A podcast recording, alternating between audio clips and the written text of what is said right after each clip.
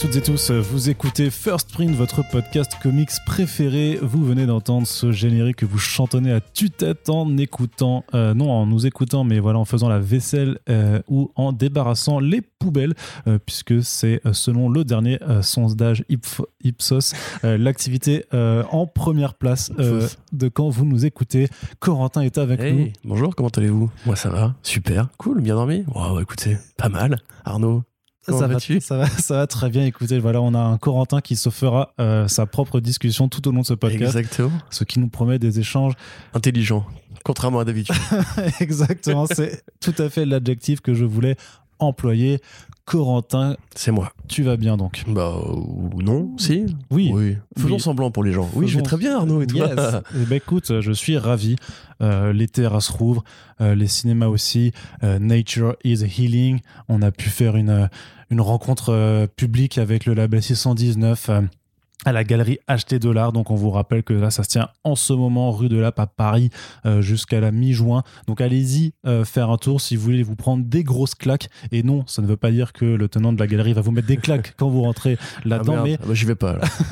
mais vous allez pouvoir voir des planches originales euh, d'une bonne douzaine d'artistes, même un peu plus. Et voilà, donc quand vous êtes en face des originaux, je sais pas, au hasard d'un Guillaume Saint-Gelin, ça fait vlama au rétine tellement c'est incroyable. Donc voilà, on vous invite vraiment à y aller.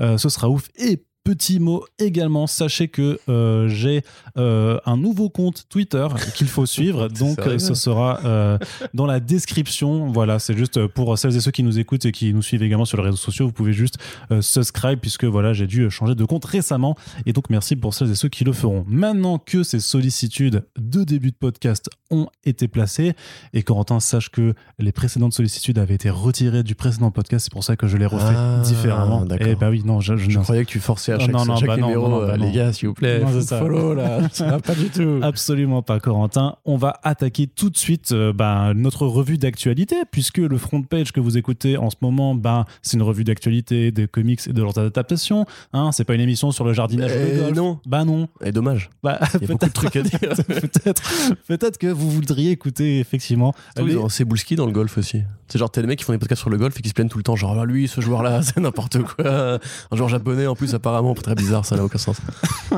Alors voilà, vous pouvez faire une pétition sur Twitter, effectivement, si vous voulez que Corentin vous prodigue ses conseils euh, de euh, plantage de tulipes. Mais en attendant, on va surtout commencer à vous parler de bande dessinée avec une première annonce qui fait suite euh, à une précédente. C'est celle donc du détail du programme des comics Power Rangers qui arrive chez Vestron à partir, à partir de l'été prochain.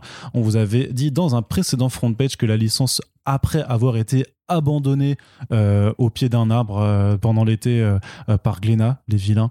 les vilains. Voilà, c'est ça. Donc, c'était pas que de leur faute. N'abandonnez pas les licences dans la forêt pendant l'été, s'il vous plaît. C'est cruel. blague à part, donc. Et quelle blague Quelle blague, décidément. Ça valait le coup. Ah bah, complètement. Et je l'ai préparé, je l'ai rédigé. Ah oui, je vois, je vois la note et tout. Il y a un petit smiley à côté, c'est incroyable. Incroyable. Donc, donc ouais, ce que je disais. si ça commence comme ça, ce podcast va être très long, Corentin. Donc la licence Power Rangers va être repris, donc c'est toujours les comics de Boom Studios qui vont être repris par l'éditeur euh, indépendant euh, Vestron qui fait beaucoup, si, si ce n'est euh, que en fait des comics vraiment de licence. On vous avait déjà parlé récemment d'eux parce qu'ils ils vont ramener le Tortue Ninja Body Count de euh, Kevin Eastman et euh, Simon Beasley, merci. De rien. Mais de, dans la coordonnée, tu vois que je te, je te, cherche un peu dans le regard, genre merde, j'ai un trou de mémoire. Un Transformers, de... Retour vers le futur. Et voilà. voilà. de je ne sais pas qui. Ils ont, ils ont aussi fait beaucoup de, euh, de comics Terminator. Notamment là, ils, ils, viennent de sortir le, le, en fait, le tout premier travail en illustré d'Alex Ross. En fait, c'était un, un, comics Terminator dans les années 90. Donc là, ça vient de sortir chez eux. Ils ont fait pas mal de Alien, de, de Transformers aussi. Et donc voilà, euh, les Power Rangers, ça revient, mais euh, ce qu'on vous avait expliqué, c'est que l'éditeur ne va pas en fait reprendre directement à la suite du run de Kyle Higgins euh, de, la, série donc Mighty Morphin Power Rangers qui avait fait que 4 tomes en VF alors qu'en VO il y en a eu 14 donc on peut comprendre Alors après, ça dépend aussi des, détails un peu du, euh, contrat euh, qui lie euh, maintenant Boom Studios à, à Vestron, mais on peut comprendre que son pari n'a pas été de faire bah, à la manière d'un, certain Sullivan chez iComics avec les Tortues Ninja, tu vois, c'était de, dire bah, on attaque directement avec le tome 5 qui serait un tome 1 et ensuite on fait un tome 0 avec les quatre albums déjà publiés. Ça aurait été vraiment limite... Enfin, il y avait quasiment la même chose à faire, mais ce n'est pas ce qui a été choisi. Et en fait, il y aura effectivement quand même une façon de faire qui est un petit peu similaire, euh, Corentin. C'est en- c'est qu'en fait, euh, Vestron va prendre le dernier tome euh, de la première série, euh, enfin de la, de, on va dire de l'avant-dernière série Mighty Morphin Power Rangers. Donc le tome 14 va devenir un tome 0, euh, donc qui, qui, qui, qui arrivera en partir d'octobre, donc soit trois mois après le graphic novel Power Rangers Soul of the Dragon, qui est plutôt là un, un, récit qui peut se lire en tant que tel, voilà, comme un récit complet qui n'a pas besoin d'avoir trop de base. Mais donc, va quand même y avoir une continuité installée euh, qui, en France, va prendre euh, le titre de Unlimited Power. Et donc, le tome 0 sera le tome 14 en VO, qui est la conclusion du run de euh, Ryan Parrott. Ryan Parrott qui avait repris la, série après euh, Kyle Higgins et Ryan Parrott qui s'occupe également des Power Rangers sur deux séries distinctes euh, depuis la, fin de l'année dernière après un relaunch justement qui a été opéré par, euh, par Boom Studios. Donc toujours sous cette bannière, en fait c'est à partir du début de l'année 2022 euh, qu'on pourra avoir donc les deux séries publiées en alternance. Donc Unlimited Power Mighty Morphin d'un côté et Unlimited Power Power Rangers de l'autre, puisqu'en fait ça suit deux équipes euh, de Power Rangers différentes. Donc euh, en VO ça s'appelle juste Mighty Morphin ou Power Rangers. Et, donc voilà, ça, ça sera vraiment la, façon dont ça va être, euh, dont ça va être publié pour la continuité principale. Et à côté de ça, il y aura aussi des one-shots qui, qui vont sortir, qui seront plus ou moins reliés à ces histoires de continuité principale. Par exemple, en décembre, on a un Power Ranger, Ranger Slayer slash Dragon New Dawn qui est en fait un récit qui, est dans la même continuité que, que la série principale, mais qui est sur une terre parallèle, où en fait on s'intéresse au personnage du, du Ranger Slayer, qui est en fait le- la Ranger Rose, qui a Kimberly. voilà Kimberly, merci, euh, qui en fait euh, est sur une terre dans laquelle le Dracon a en fait a conquis la, la terre et donc en fait qui, euh, bah, qui est une chasseuse de, de re- renégate, grosso modo. Et quand elle revient en fait sur cette terre, dans, dans le récit euh, Dragon New Dawn, après les événements de, de son one-shot Ranger Slayer, et ben en fait, elle commence à vouloir euh, simplement euh, bouter le, le, vilain Dracon euh, hors de son, euh, de son, de, son, de son siège de, de, tyran. Et donc ça, c'est un truc qui peut se lire de façon complètement déconnectée, déconnectée du reste. Et c'est pour ça que Vestron va vraiment alterner avec voilà donc la, continuité Unlimited Power et des récits plus à part. Il y a aussi, par exemple, Power Rangers The Psychopath qui arrivera lui au printemps, euh, au mois de mai 2022, qui est aussi un récit qui avait été publié à la base sous forme de graphic novel, d'original graphic novel, donc qui demande pas à, à avoir plus de connaissances que ça dans de l'univers. Là, ce sera un récit où euh, justement bah, les Power Rangers vont affronter les Psycho Rangers, qui sont bah, grosso modo juste des méchants Rangers dont le but est de détruire les Power Rangers. Tout simplement. Donc voilà, je sais pas ce que tu en penses toi, un petit peu de, de cette façon de faire, alors d'avoir choisi notamment de ne pas euh, euh, avoir fait le travail laborieux de publier euh, les 10 tomes euh, de, après la suite du, run de Glénat, mais d'essayer de trouver un autre, euh, un autre point d'entrée avec notamment bah, ce tome 0 qui est quelque part assez essentiel puisque la fin du, précédent run de Ryan Parrott, en fait, il y avait un événement et l'événement en question a mené à la, euh, à la scission avec deux équipes. Donc ça permet de comprendre pourquoi après, bah, voilà, il y a les, deux tomes à, suivre. Euh, bah, Qu'est-ce que j'en pense C'est intéressant, effectivement. Après, bon, c'est dommage pour, ceux, bon, pour celles et ceux qui avaient commencé la série avec euh, l'édition Glénat. Euh, maintenant, effectivement, tu, parles, enfin, tu faisais le comparatif avec euh, ce que fait iComics sur les tortues. On sait qu'il y a une érosion naturelle des ventes de tome en tome. Ou même simplement que le lectorat est pas si énorme que ça. C'est Vestron, effectivement, il tape, euh, il tape sur leur lectorat qui, qui est très identifié, années 80, 90. ces Alors il, il, leur tape pas dessus vraiment. Non, pas, hein, pas c'est- immédiatement. c'est- ouais, c'est- Contrairement à la boutique euh, c'est ça, acheter voilà. dollars. Ça, ça, pour faire passer. Euh, voilà, les, bla- les blagues à tiroir. Donc, euh, et ils tapent sur leur lectorat. Donc, en termes de marketing, Voilà. euh, qui est donc identifié vachement années 80-90, c'est ces franchises euh, cinéma, séries télé, goodies, toys, etc. Enfin, ceux qui ont grandi avec la Super Nintendo, avec les films euh, d'Amblin, euh, les films d'horreur des années 80 cultes, etc. Donc, peut-être que chez eux, peut-être déjà que le prix de la licence a baissé maintenant, mais peut-être que chez eux, il y aura plus de facilité pour les gens à s'y retrouver. Après, j'ai envie de dire que si vous vous intéressez à Power Rangers, vous pouvez vous attaquer à la VO, c'est pas un registre de, de dialogue très compliqué pour rattraper ce qui vous manquera. Mais c'est intéressant effectivement de, de, proposer un autre jumping point, un autre point d'accès pardon pour euh, la série, puisqu'effectivement elle a relaunché récemment. Alors j'avoue, j'ai du retard moi sur les Power Rangers. Euh, par exemple, je sais qui est Dracon, contrairement à toi. Mais euh... si, c'est Tommy qui a mal, qui ah, a mal, bravo. Qui a mal dans tourné. quel univers? Hmm? Dans quel univers? Tommy principal ou Tommy multivers? Ah. Non, dans le multivers. Lequel? Quel Oh, bah, ça va. Attends, je connais quand même. Coinless hein. Universe. Oui, oui, oui. oh. Mais non, non, par contre, c'est vraiment bien. Pour le coup, c'est vrai que c'est intéressant. Moi, le seul reproche que j'aurais à faire à la série, c'est qu'elle reste trop fixée sur la première équipe des, Tor- des Tortues Ninja, des Power Rangers, alors qu'il y a plein d'itérations qui sont super intéressantes, comme l'Ultra Galaxy ou dans l'espace, qui pourraient mériter des, des séries bien, bien à elles. Mais après, justement, c'est ce que fait aussi Boom, c'est euh, cibler justement ce lectorat qui maintenant est adulte et a les moyens d'acheter et qui a grandi avec les premières, euh, les premières versions des Power Rangers. Euh, mais du coup, c'est un univers qui est hyper intéressant et comme justement pour les Tortues, c'est un truc qui prend vraiment la saga au sérieux tout en injectant des codes des comics de super-héros traditionnels comme effectivement le multivers, mais aussi les crossovers, les événements, les spin-offs, les séries dérivées. Euh, donc c'est une belle arborescence de titres. Moi, j'avoue que je suis assez euh, intéressé par l'idée de rattraper à terme ce qui se fait dans cette saga-là, et c'est cool effectivement de voir que, à défaut de pouvoir finir la première série, bah déjà il y a, y a encore du Power Rangers qui sort en France. Ce qui est pas si évident, hein. c'est vrai que c'est quand même Bah un ouais. produit de niche. euh, euh, ça peut paraître très grand public. Enfin, on se dit qu'on est quand même très nombreux à avoir été éduqués par les Power Rangers, mais en fait, c'est peut-être pas si vrai que ça. C'est comme les tortues, c'est un truc qui était très cool dans la cour de récré, mais que beaucoup de gens ont envie de dépasser ensuite en arrivant à la- à l'adolescence et tout. Donc, euh, bah, je suis voilà, je suis content pour tous les fans euh, dont je suis qui pourront euh, se réintéresser à ça dans un, un horizon Mm. immédiat. Et si intéressant de dire quand même aussi que c'est vraiment un, un univers qui est très agréable à regarder. Il y a plein de dessinateurs. Alors, je me faisais la réflexion hors podcast. Il y a plein de dessinateurs italiens qui viennent euh, travailler régulièrement avec eux. Et un petit peu comme pour les tortues, encore une fois, où il y a vraiment une esthétique particulière. Même si tous les dessinateurs ne, ne se ressemblent pas, il y a quand même des mecs qui reviennent et qui posent des codes de dynamisme, d'emploi de la couleur, etc. Il y a une charte vraiment euh, Power Rangers, euh, Tortue Ninja. Putain, c'est incroyablement dur, à- hein.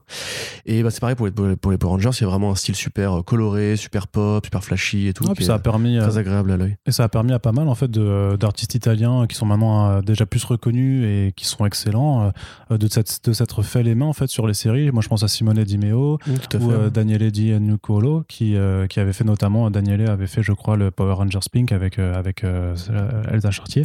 Euh, donc Ragazzoni qui est sur euh, Ranger Slayer est très, très bon aussi. hein. Mm. C'est généralement des pro- proportions assez élancées, des combats assez dynamiques et beaucoup de couleurs parce qu'ils insistent quand même vachement sur le côté les Power Rangers c'est la couleur. Donc même si l'univers est assez gris, assez pessimiste, hein, c'est vraiment pas des Power Rangers pour enfants. Ne, ne faites pas lire ça à vos gamins qui pour re- re- restituer l'i- l'idée des Power Rangers que vous avez connus quand vous étiez petit, c'est pas exactement la même chose. C'est plus sérieux, c'est de, longue haleine, il y a une vraie mythologie cosmique et tout, mais ça reste quand même dans ces, ces codes graphiques qui sont assez euh, flashy et tout. et Mm. C'est bien. Ouais, non, la seule réserve que j'ai, c'est que en fait, ils suivent quand même pour Unlimited Power et, et généralement, c'est des albums qui sont assez courts, hein, qui sont dans les 112, 100, 120 pages. Et en fait, en suivant la tomaison VO, c'est des, des tomes de 4 numéros. Euh, et du coup, c'est très peu. Euh, clairement, bah, c'est un peu euh, comme ça qu'étaient euh, construits. euh, D'ailleurs, je crois les premiers tomes aussi de, des Tortues Ninja d'IDW. Il me semble que c'est des tomes des, des, des arcs en 4 numéros, si, si je ne m'abuse pas. impossible. ouais. Oui, parce que le tome pas 0 qui fait 4, 4 volumes fait 16 numéros, donc c'est vraiment ça. quoi. Donc c'est juste après, parce que Vestron fait quand même des, des formats un peu plus petits et souples, donc j'espère juste qu'ils qu'ils arriveront à accorder leur, leur, tari- ta- leur politique tarifaire avec le fait que ce soit quand même des albums qui sont, qui sont un peu courts à lire, malgré leur, leur, qualité euh, évidente pour euh, certains. On y reviendra de façon en quand ça, quand ça arrivera. Mais euh, voilà, le truc c'est qu'il y a quand même eu un, premier échec relativement récent par rapport à l'écart par exemple qu'il y avait eu entre l'abandon de Soleil et la reprise par iComics des Tortues Ninja. Là, l'abandon, il est quand même assez récent, vu que c'était. euh, enfin, ça faisait longtemps qu'il n'y avait plus de tomes qui étaient euh, sortis chez Glénat, mais c'est euh, quand euh, Olivier Jalabert a dit publiquement on arrête la licence, enfin, quand Glénat l'a dit, quoi, euh, c'était en novembre 2020. Donc, euh, c'est vraiment, c'est encore tout frais. Donc, quelque part, quand ça redémarre euh, un an après, moins d'un an après même, euh, j'espère que, voilà, que, que Vestron aura euh, tout ça en tête pour bah, favoriser en fait la- l'attrait, tu vois, et pas juste se dire c'est bon, il y a les 200 fans qui lisaient les tomes de Glénat qui seront au rendez-vous et ça me suffit. Après, peut-être que s'il fait un tirage tout petit et que ça lui suffit, Non, C'est ça, en Ça fait. suffira, Moi, j'arrive mais, à, à comprendre, c'est si Glénat avait pas le portefeuille enfin, ou les reins assez solides pour encaisser l'échec, enfin la vente à perte qu'aurait pu représenter la suite de la série. Après, pas les finances. Mais euh, Glénat fait tellement d'autres. euh, enfin, tu sais, ils font alors beaucoup moins de comics mais maintenant, mais ils ont quand même tous les labels à côté. Ils ont Login, ils ont Comics Bureau, ils ont enfin Glénat de Glénat BD, on va dire. Euh, T'as Glénat Manga, tu vois. Il y a plein plein d'autres euh, d'autres secteurs qui, qui font avec beaucoup de création aussi à côté. Donc tu peux supposer que une licence en achat de droit qui ne fonctionne pas en fait et quand même c'est euh, c'est trop d'efforts investis par rapport à tout ce que demande euh, la, création d'autres collections et la création aussi qui se fait en, France vu que c'est voilà c'est pas un éditeur qui fait que que de l'achat de droit alors que Vestron pour l'instant et euh, je pense pas dire de bêtises c'est que de l'achat de licence donc quelque part c'est sûrement aussi une autre mécanique euh, à gérer euh, d'un point de vue économique en interne. Et si on leur en parlait? Et si on leur en parlait? De leur business model à Vestron? Et si on faisait un podcast avec Vestron Ah mais euh, Fred est, euh, est invité de toute façon. hein. Tous les éditeurs sont, sont les bienvenus dans, dans, dans, dans nos colonnes. Alors c'est pas le même justement. Ce n'est pas le même. C'est ici qu'on fabrique la moitié des franchises françaises. ok, bon, on passe à la suite, mais justement, on continue un petit peu sur cette même thématique euh, tokusatsu. euh, non, quand on dit tokutatsu, Tokusatsu. tokusatsu, voilà, je, je, je fourche sur les S et les T, je m'en excuse, avec une série, une mini-série plutôt, euh, qui a été annoncée par Marvel. Donc là, Marvel qui euh, dégaine toutes les cartes dans tous les sens pour vous dire, les gars, euh, on a bien réfléchi après le Covid et tout, on s'est dit que la surproduction, en fait, on s'en bat les couilles, donc on continue comme on a toujours fait, ce n'est pas grave, puisque on sera là pour vous faire le tri, euh, puisque voilà, c'est un First Print, c'est un podcast qui est quand même pas mal éco-responsable et qui, qui vous invite à faire le tri dans les trucs qui sortent et à ne pas prendre les, euh, les trucs un peu cracra. Et justement, là-dedans, alors on est, euh, alors on dans un titre qui, grosso modo, ne serait pas forcément un truc dont on aurait envie de parler en tant que tel, mais ça s'inscrit dans une, dans une, dans- vraiment dans une démarche euh, éditoriale euh, assez visible euh, maintenant. Euh, c'est donc l'arrivée d'un titre qui s'appelle Tech on Avengers, euh, voilà, qui arrive donc chez Marvel. Donc c'est pas une reprise de la chanson Take on Me avec les Je le Avengers. Je l'ai vu, je l'ai vu. C'est vrai, tu tu l'as vu Je dans mon regard. fait- trouver une référence Très bonne chanson d'ailleurs. Ah, moi Et Dans j'adore. tous les films Je- de je- Exploitation. Ouais, dans Teen Titans Go, elle est incroyablement bien utilisée. je crois. Ouais, mais j'ai pas vu Bumblebee du coup. Ouais, ouais, pour bah, t'as rien raté. Voilà, effectivement. Donc non, par contre, c'est un délire vraiment de, de, en fait, de Power Rangers euh, avec les héros Marvel. Euh, plutôt, plutôt de VR Troopers en l'occurrence, parce que c'est pas des juste au corps. euh, Enfin, c'est pas le côté, tu sais, justement, le, ils ont juste le casque de technologie que les Power Rangers, mais là, c'est plutôt, tu sais, des côtés, d'un côté, euh, on est des Sentai, mais en même temps, on a des costumes un peu robotiques, sans être notamment, enfin, sans tomber trop dans le mecha, parce qu'il y a déjà eu euh, Avengers, euh, Mech Strike, Voilà, c'est ça. Donc qui était déjà une tentative de récupérer les codes euh, de la Mech Exploitation. Je pense qu'on doit y avoir un nom pour ça au Japon, d'ailleurs, bah, Mech animé, j'imagine.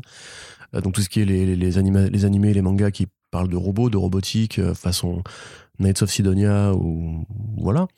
Là, en l'occurrence, effectivement, c'est un univers dans lequel le Red Skull a réussi à priver les, les super-héros de la Terre de leur pouvoir et ce faisant, bah, ils vont se tourner vers celui qui n'en a pas besoin. Donc Tony Stark qui va leur faire a priori un morpheur, j'imagine, pour faire apparaître des costumes un peu techno euh, et péter la gueule des, des, vilains.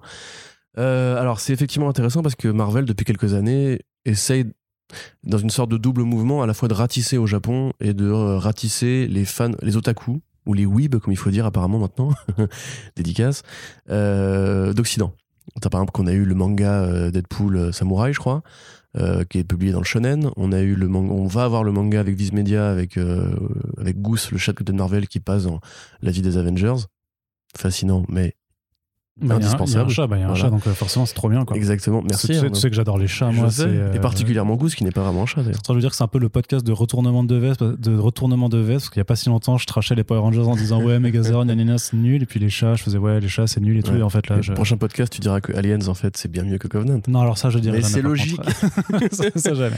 Donc voilà, il y avait ça, effectivement. Il y a même des, enfin, il y avait une offre de manga assez plus variée avec même le mec qui avait créé les mangas Yu-Gi-Oh! qui devait être embauché pour faire Oui, du Spider-Man, je crois, ou de Iron Man. Donc voilà, grosso modo, ils essayent de s'implanter au Japon. Alors Et- je sais pas si ça marche, apparemment. Ça, alors ça marche, euh, ça marche le, man- le manga Deadpool est ultra lu. Il y avait même euh, Rich Johnston qui avait fait un article sur euh, un peu troll comme ça dans, dans le titre euh, là-dessus en disant qu'en fait, qui disait que le comics Marvel le plus lu dans le monde actuellement, c'est en fait c'est le Deadpool quoi. Parce qu'en fait il est proposé sur l'application en, en fait numérique, c'est Shonen Jump Plus je crois, qui Ouais, propose donc des, des, des, prépublica- des prépublications numériques et les scores de vues en fait ah dépassent bah oui. largement en fait. ce C'est normal, le, le Japon c'est le plus gros parc de lecteurs euh, de la vie et, c'est aussi la plus grosse industrie de la BD dans le monde. Donc euh, là-bas c'est beaucoup plus admis pour les adultes de lire de la BD par, par rapport à nous par exemple. Où le, je sais plus quel ministre de la Culture avait dit que c'était un loisir pour enfants il y a quelques années. Euh, sous Hollande, je crois, je ne sais plus. Sûrement un ministre dont tout le monde se rappelle, comme tous Non, les ministres de la culture. euh. C'était peut-être la nana qui était avant Riester. Un ou une, mais je veux dire que les ministres de la culture, ces Ah bah oui, bah, ces dernières années, en fait, ils C'est le passent. troisième là. hein. Enfin, c'est la troisième du coup, Il- en un seul mandat. hein. Voilà, C'est- et, et il passe et tu. Moi, moi, je suis capable de dire qu'il y avait Frank Riester avant, mais avant, je, je suis plus, je, je sais plus. Mm. Mais encore que. euh, Par contre, voilà, est-ce que tu peux dire ce qu'a fait Frank Riester? Tu vois, ça, c'est un autre challenge. Oui, je peux le dire. Vas-y. Voilà, je Voilà. tu l'as murmuré, on t'a pas entendu, voilà. Incroyable. Mais tu, mais tu le savais, ça c'est beau. Mmh. Moi, je l'avais vu en plus. Bon, on s'en fout, bref. Euh, donc, bien sûr, voilà, bien sûr que de ouf. Donc voilà. Ils veulent s'implanter au Japon et en même temps ils veulent aussi euh, ramener une culture qui parlerait a priori aux enfants des productions japonaises un petit peu euh, nippo-américaines, tu vois comme Tortue Ninja par exemple, c'est un petit peu c'est un emprunt de code de fiction japonaise comme les Power Rangers aussi qui sont une production américaine en tout cas. Euh, c'est tendancieux parce que grosso modo on retournait des scènes avec des acteurs américains mais on reprenait les extraits de la série euh, japonaise qui est super euh, raciste. Et donc là effectivement voilà c'est encore une fois on pioche dans ces codes très très poussiéreux parce que c'est vrai qu'il y a enfin c'est un peu prendre le Japon pour des cons de dire on va, faire du tokusatsu avec des Avengers qui vont avoir des armures de robots. Le Japon fait autre chose que ça dans la vie. Même au niveau des Super Sentai il y a beaucoup plus intéressant que ça qui qui sort de temps en temps là c'est vraiment c'est de la série d'exploits pour parler aux grands enfants euh, qui ont découvert le Japon avec les- le bout de la lorgnette. Sentai et manga quoi Ça va pas chercher ultra loin. C'est Jim Zub euh, à, à l'écriture qui a notamment fait aussi de Rick and Morty versus Dungeons and Dragons, qui était plutôt cool. Qui est, Tout à fait, ouais. Donc on voit il a fait du, du Iron Man 2020 aussi je crois enfin il a fait du plein de trucs chez Marvel c'est un des un des, des salariés les plus fidèles du truc Je sais pas, si- ouais, c'est ça qu'il a, il a, il est assez prolifique, mais ce que je veux dire, c'est que pareil, tu vois, ils font, euh, enfin, tu l'as, tu, je crois que tu l'as dit, mais ils font aussi les comics Ultraman, donc il y a quand même, en fait, oui tout à l'heure je l'ai pas dit effectivement bah voilà, bah, il y a un ensemble juste de, de, de synergie, de, de synergie créatrice. Faut savoir, alors franchement, ce serait peut-être euh, essayer de, de, euh, de tirer sur l'ambulance, de, le rappeler, mais il faut quand même savoir que Sibi Cebulski euh, est un grand fan du Japon, euh, qu'il a épousé. C'est sur les corbillards là que tu tires. non, non, mais qu'il a épousé une japonaise et que même pendant un moment, et c'est un vrai délire, c'est qu'il s'est fait passer pour un auteur euh, japonais euh, qui écrivait des comics pour Marvel parce qu'en fait, en tant qu'éditeur, il n'avait pas le droit d'écrire et du coup, il s'était créé un alias de, de, de scénariste euh, japonais. Je sais plus comment c'était le, le- le nom de famille. Et enfin, c'est voilà, c'est et après, je, me dis peut-être que juste cette mouvance-là, en fait, c'est une impulsion de Sebuski qui, malgré tout, continue en fait à juste bah, kiffer la, la culture Mmh. pop, en tout cas une certaine partie de la culture pop japonaise et que ça se manifeste là-dedans. Mais il y a, y a- Bon, t'as sûrement raison d'une- dans une moindre, enfin dans une, une bonne partie de ce que tu La, dis. mais- la- la vision la plus pragmatique, c'est que juste ça fait de la thune. Mais, Voilà, c'est ça ce que j'allais dire. En fait, il y, il y a aussi un truc tout bête, c'est qu'on sait qu'aujourd'hui, euh, comme les années 80 ont été à la mode, les années 90 reviennent un petit peu à la mode aussi. Et le public américain qui, a- qui a découvert vraiment, tu vois, c'est comme euh, Warhammer 40 000, c'est une envie de se diversifier en tapant sur des produits qui, quelque part en BD, en fait, sont courus. Tu vois, et c'est vrai que je pense qu'il y a plein de gens qui sont à la croisée des chemins entre les fans de comics et les fans de tokusatsu. Euh, donc peut-être qu'effectivement il y a, une envie de, trouver un nouveau public. Après c'est pas pas grave de le faire. Moi je pense qu'il y a moyen de le faire différemment ou de le faire de manière plus créative parce que en écrivant la news j'étais en mode genre ah ouais ok super. Donc en gros ça va être les Avengers ils auront juste des armures japonaises quoi. C'est pas forcément le truc euh, tu vois parce que quitte à chercher un nouveau public ou à essayer de, de mélanger deux cultures ensemble il y a peut-être d'autres idées à trouver. Je sais pas moi, un, un remake de Akira, euh, version euh, New York, euh, avec des personnages Marvel, tu vois, ça pourrait être intéressant et très effrayant à la fois. Maintenant, je le dis, j'ai très Ouais, peur. parce que moi là, je suis en train de me dire, je suis en train de me dire que demain Marvel, ils annoncent un remake de Akira avec euh, Iron Man. Je suis à peu près certain que ta réaction, ce sera pas du tout celle que tu penses. Ah, tu sais, t'avais vu le faux trailer Bart Kira? Non. qui était un, un faux trailer qui reprenait Akira dans l'univers des, des- Simpsons. ouais. C'est le trailer est incroyable et t'as envie de voir le film quand tu vois le trailer, t'es en mode genre mais ça a l'air tellement ouf. Donc je pense que tu peux tu peux tout faire avec Akira, même les, les cassos. T'avais vu l'épisode euh, Jakira? Où en fait c'est euh, c'est une chanson de Renault mais chantée par Akira et en fait du coup c'est pas un, un club de, de bikers japonais mais un club de bikers français qui parle comme ça et tout et c'est Balak qui chante la chanson. C'est une vraie chanson de Renault faite par Balak et avec l'univers d'Akira donc tout se mélange bien avec Akira. Tu peux tout faire avec Akira, tout sera toujours incroyablement culte. Même. Pipoudou. Ok, très bien. Oui, bah oui. oui, Rappelle-toi. Pipou dur. Oui, oui, effectivement. Euh, on passe à la suite avec. euh, bah, on reste un peu dans ces délires d'ex- d'exploit, mais justement, tu mentionnais Warhammer euh, 40 000 juste avant. Ben, il y a euh, voilà une nouvelle série qui a été annoncée, enfin une mini-série euh, sur alors ces, ces personnages très particuliers de l'univers que je ne connais absolument pas, euh, puisque euh, ça fait partie un peu de mes euh, de mes talons d'Achille, disons. Ouais, euh, tu veux peut-être les nommer? Non. Non, d'accord, ok. Donc la série s'intéressera à l'Adepta Sororitas, ou bien les Sisters of Battle, ou bien en français les, Les Sœurs, de, bataille, exactement, qui sont donc simplement un corps armé de l'Imperium, donc la, la force dominante qui gouverne la galaxie dans l'univers de Warhammer, enfin, qui gouvernent la- le, le- le royaume des hommes, euh, et qui sont bah, simplement des guerrières. hein, euh, voilà. Il n'y avait pas plus grand chose de plus à dire. Il y a, il y a plein d'histoires, plein de personnages cultes, etc. Comme à chaque fois, parce que l'univers de Warhammer, grosso modo, c'est toujours des histoires de factions, de militaires. T'as des grands commandos, t'as des légions de ce qu'on appelle donc les Space Marines, qui sont euh, des sortes de super guerriers, de super soldats euh, de, de- de l'univers. Super facho, non Hein? C'est pas un truc de super fasciste, euh, les. Ah, mais c'est comme Judge Red. C'est en fait c'est une sorte d'exagération de ce que pourrait donner la race humaine si elle était gouvernée par euh, Gérald Darmanin, par exemple. Euh, mais mais s'il avait vraiment genre crédit illimité, gouverner l'espace, etc. Ouais, et qu'il et qu'on lui accordait un peu plus d'attention, quoi. Ouais, c'est ça, et que c'était pas, que c'était pas un mec accusé de plein de trucs. Bref, Euh, on n'est pas dans Coucou Gérald, Arnaud? Non, c'est vrai, pardon. Donc, mais écoutez-le, c'était vachement bien le pilote. Euh, merci d'ailleurs pour ça, Arnaud. Je, profite de de- de- le dire. Mais donc, grosso modo, voilà, c'est effectivement un- une nouvelle série après, euh, donc encore une fois, dans le, l'envie de Marvel de se diversifier en proposant autre chose que des super-héros. Il y avait déjà eu un premier projet sur le, général Marnius Calgar, qui est donc euh, le maître de chapitre des Ultramarines, donc qui sont la fameuse faction bleue que tout le monde connaît bien, qui sont un petit peu les, mascottes de l'univers Warhammer. Les sœurs de bataille, c'est pareil, c'est-à-dire que c'est un truc qui est, je pense, assez facile à vendre, parce que déjà, c'est un, un pan de l'univers qui est très coté au niveau des cosplayeuses. Parce que c'est vrai que c'est quand même très Mhm. esthétique, hein, Warhammer 40 000. C'est Ouais, comme, comme Judge Red, c'est pareil, c'est un truc, les costumes sont très, très, très travaillés et tout. Et il y a un côté un peu poupi, genre on oublie parce que c'est stylé que c'est fasciste, ce qui est toujours assez génial. Euh, et du coup, voilà, c'est un truc qui est facile à faire, je pense. Ce sera écrit par une scénariste, euh, qui est une nana scandinave, je crois, qui a un nom euh, que je suis pas persu- persuadé de réussir à, à prononcer. Sauf que phonétiquement, en tant que français, on va le lire Torun Gronbeck, mais peut-être Voilà. que ça se prononce différemment. ouais. donc probablement quelque chose dans, dans le- de l'ordre de Scandinavie. Donc voilà, c'est encore une fois une mini en 5 ou en 6 par là, et sera encore un peu supervisé par Kieron Gillen qui a tweeté J'ai lu, j'aime bien, c'est cool, et c'est dans le canon. Donc euh, moi j'ai envie de dire que j'ai bien aimé Marne Marnez Calgar, j'aime bien ce que fait Marvel avec Warhammer, ça cherche pas à être grand public, c'est vraiment euh, fait par des, vrais gros nerds qui comprennent un petit peu comment marche cet univers ultra désespéré. Là, il s'agira grosso modo de suivre une, une jeune. euh, c'est pareil, c'est très, très, commun aux fictions Warhammer. hein. C'est toujours le jeune soldat qui débarque sur le champ de bataille un petit peu à la, à la Garcénis et qui découvre l'horreur du truc et tout et qui sait pas trop comment se positionner. Donc là, voilà, c'est une jeune sœur de bataille qui est envoyée pour euh, bloquer une insurrection de, de. Comment on dit De gens qui ne croient pas en Dieu. euh, Daté.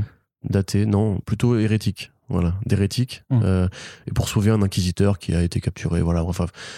des- les chaussons pour les fans de Warhammer, mais pour ceux qui veulent découvrir, je pense que ça pourrait être encore une fois une bonne occasion de s'y mettre.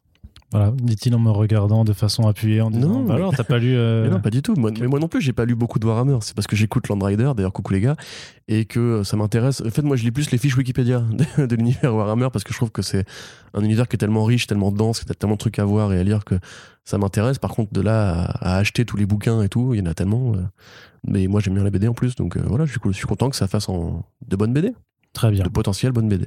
En tout cas, on a un Corentin qui est plutôt de bonne humeur, donc euh, j'invoque la balance karmique de l'équilibre cosmique. Ouais, et en plus, non, mais justement, c'est pour ça que j'in- j'invoque cette fameuse balance karmique de l'équilibre cosmique pour aborder l'actualité suivante, toujours autour de Marvel. On vous a prévenu, voilà, ils, ils arrosent les choses, mais vous inquiétez pas, contrairement à ce qu'ils font à l'édition américaine, ce podcast ne sera pas constitué à 50% d'actualité Marvel, heureusement, Waouh. quand même.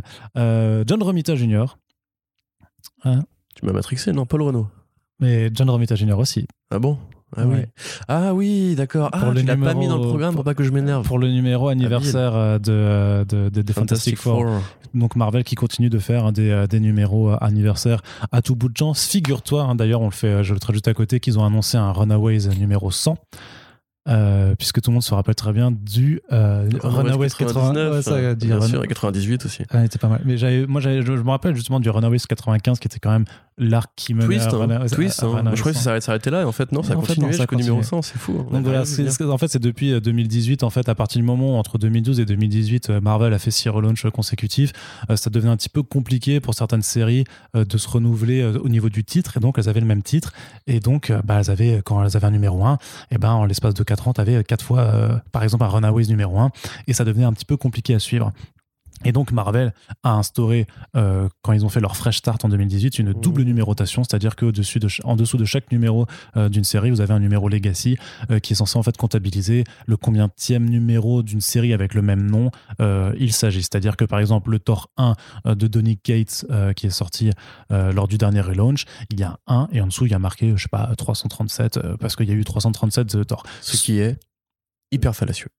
Ce qui est hyper fallacieux, ça peut aider effectivement à s'y retrouver, mais euh, le truc c'est qu'en fait Marvel décide un petit peu de qu'est-ce qui intègre ça, parce que pour Runaways Voilà. en fait, c'est très marrant, donc ils annoncent Runaways 100 pour le mois d'août, sauf que quand tu regardes tous les volumes précédents, tu vois en fait qu'ils enlèvent en fait une mini-série Runaways de 4 numéros, mais qui s'appelle bien Runaways, mais qui était en fait une sorte de tie-in à Secret Wars en 2015, et en fait ils disent ah bah celle-là on la compte pas, et pour que les trois autres précédents volumes qui effectivement en fait sont toutes des séries régulières, en fait soit comptabilisé.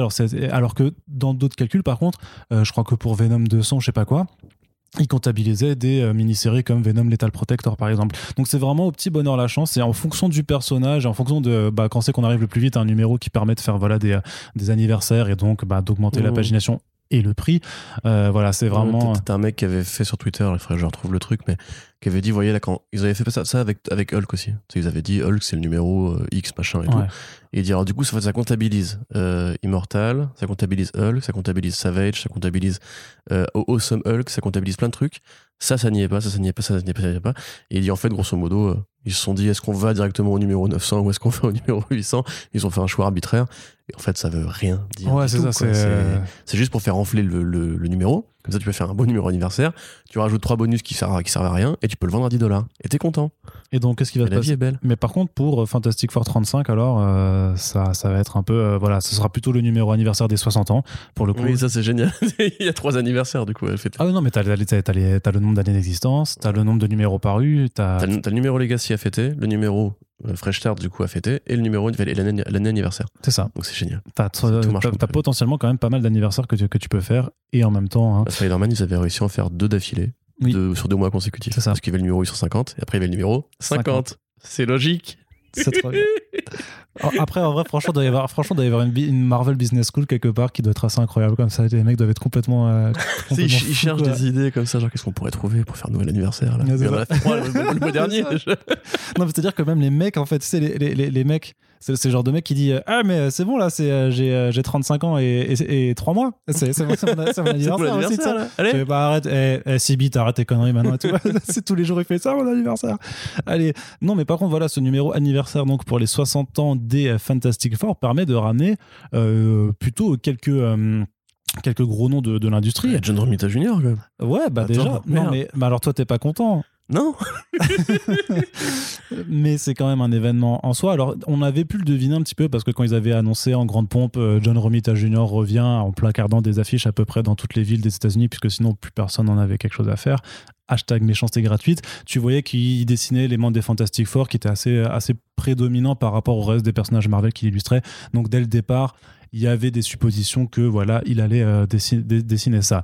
Euh, mais là, on est quand même sur un numéro où, en plus donc d'une histoire pilotée par, euh, par Dan Slott euh, avec John Romita Jr., il y aura Mark Wade accompagné du copain Paul Renault. Oui. Et ça, c'est plutôt cool quand même. C'est très bien. Et tu t'en oublies un aussi. Il Oui, y aura également Jason Lou. Jason Lou voilà, qui sera au scénario et descend de sa propre petite histoire.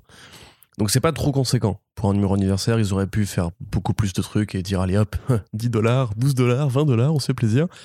Que là, effectivement, c'est même pas vraiment un numéro anniversaire. Enfin, je veux dire, Ah bah si, la, non, non, mais la si, couverture de Brooks, il y a un, il y a un ouais, gros 60, quand on est même. d'accord.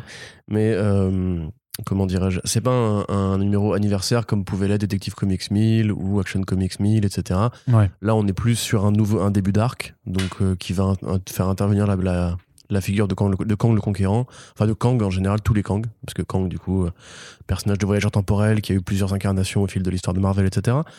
Euh, et à part, du coup, les, ces deux histoires courtes, a priori, de Mark Waid, Paul Renault et Jason Lou, il y aura pas grand-chose euh, de plus. Donc, je vais plutôt commenter la partie de John Romita. Euh, c'est de la merde. c'est pas possible. non, mais euh, franchement, tu les as vus, les deux planches qu'il a fait là Ouais, C'est non. pas possible, quoi. C'est C'est des planches où c'est. Oui, il y a une planche c'est intérieure. c'est pas beau, enfin, c'est dégueulasse, quoi. C'est très statique. T'as l'impression qu'il se fait, en plus, lui, t'as l'impression qu'il est content de lui parce que, tu sais, il a, mis des personnages au premier plan et il y en a aussi au second plan. Du coup, il y a un effet de mise en scène. Ce qui n'arrive jamais dans ses dessins à lui, Oh, tu il, vois. est, il est. En général, c'est des hein. personnages, genre, en, en plan en, pied. en plein- ouais. Voilà, avec le premier plan, bam, tu bouges plus, c'est fixé. Tu vois, alors que là, pour le coup, quand même, il y a un petit effort et tout. C'est de l'art, ça, mon gars. C'est beau. putain. Du coup, j'applaudis. Je posais mon micro pour applaudir. Et le découpage aussi. Non, le découpage, c'est pas beau. hein. Les décors, ils sont vides. Les, les- ils ont tous la même gueule depuis 10 ans, les personnages de Romita. hein. C'est pas possible maintenant.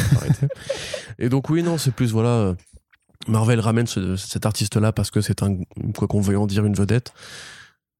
Pourquoi Je ne sais pas, mais en tout cas, c'est une vedette de l'industrie. Euh, pour un numéro qui, a priori, aura pas grand chose de très anniversaire en dehors de quelques numéros bonus, enfin quelques histoires bonus, on les a vus plus, plus, plus comment dirais-je, talentueux pour, pour survendre la sauce, on va dire.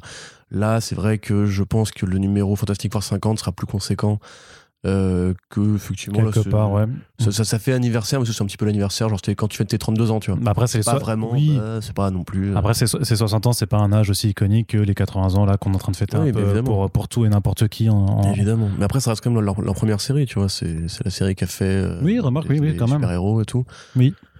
donc euh, voilà après c'est aussi peut-être symbolique de ramener Romita puisque c'est vrai que le père Romita était l'un des plus grands artistes de Marvel de son temps il y a peut-être une sorte de- d'envie grosso modo de dire la, la saga continue de génération en génération etc faudra Puis- voir euh, Puis même le, comment le- le fils a quand euh, même fait les heures de Marvel aussi à un moment donné. hein. Oui, oui, oui, pendant une courte période, oui. Mais par contre, ça, je n'irai jamais que Romita, à l'époque de Daredevil, c'était extraordinaire.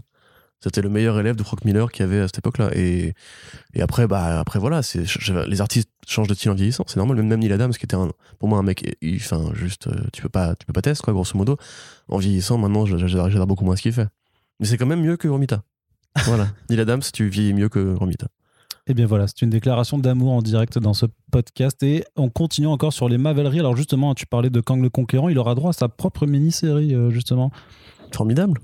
Bah c'est plutôt cool, non? Un, un- Ouais, ouais, un- cool. c'est un méchant qui est quand même euh, très intéressant et euh, au concept euh, ben, euh, qui, Cœur bien. permet, qui permet d'avoir des histoires à, à fort pot- potentiel de, de prise de tête.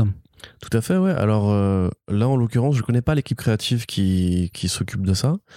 Euh, Enfin, j'ai pas lu leur Green Arrow, par exemple, donc je sais pas trop ce que ça oui, vaut. parce que c'est euh, Colin Lansing et euh, Jackson Kelly, c'est ça? Ouais, euh, c'est Colin Kelly et Jackson Lansing. Donc j'ai inversé les deux. t'a- T'avais tout. J'avais tout. Juste dans le désordre. Juste inversé. Le tir, c'est dans le désordre.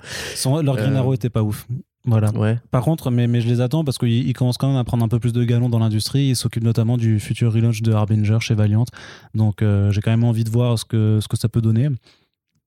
Ouais. Voilà. Non, mais je te. Oui. C'est mon commentaire sur, sur, sur eux. Après, ils ont aussi fait Joyride, euh, qui est un, un, un bouquin qui est sorti du coup chez Login, chez Glénat, mais que j'ai pas encore, pas encore parcouru. Et c'était sorti la- l'année dernière. Ouais, bah du coup, a priori, la série, là, de ce que je comprends, devrait être liée justement au nouvel arc des, FF, puisque c'est vrai qu'encore une fois, c'est encore la, figure de Kang. Et qui, et comme tu dis, en fait, euh, il faut. Lisez par exemple le Docteur Fatalis de, de Christopher Cantwell, qui est, sorti, qui est sorti récemment en VF euh, chez Panini, euh, pour comprendre un petit peu comment c'est facile d'utiliser ce personnage-là pour en fait faire des interjections temporelles et essayer de, de faire une sorte de fresque Mm. qui passe par des circonvolutions de il était là à tel moment, donc à tel moment, à tel moment, à tel moment, etc. Du coup, c'est facile de créer une grande saga avec lui. Mm. Il est, euh, je ne sais pas si vous connaissez du coup, enfin si vous savez qui est Kang, mais grosso modo, il a un lien très privilégié avec la famille euh, des Fantastic Four. Donc, pourquoi pas, ça peut être l'occasion effectivement de remettre ce personnage-là en avant, puisqu'on sait que a priori Marvel Studios compte l'utiliser dans Quantumania. Donc dans le troisième film, Ant-Man and the Wasp. Ouais, tout à fait. Donc ça, par contre, j'avoue, j'ai du mal à comprendre pourquoi ne pas attendre de le faire dans, les- dans les Fantastic Four, du coup, mais bref. Euh, moi, Bah, bien- justement, si, bien ça, si, ça, mais- si ça le présente et que c'est justement la porte d'entrée.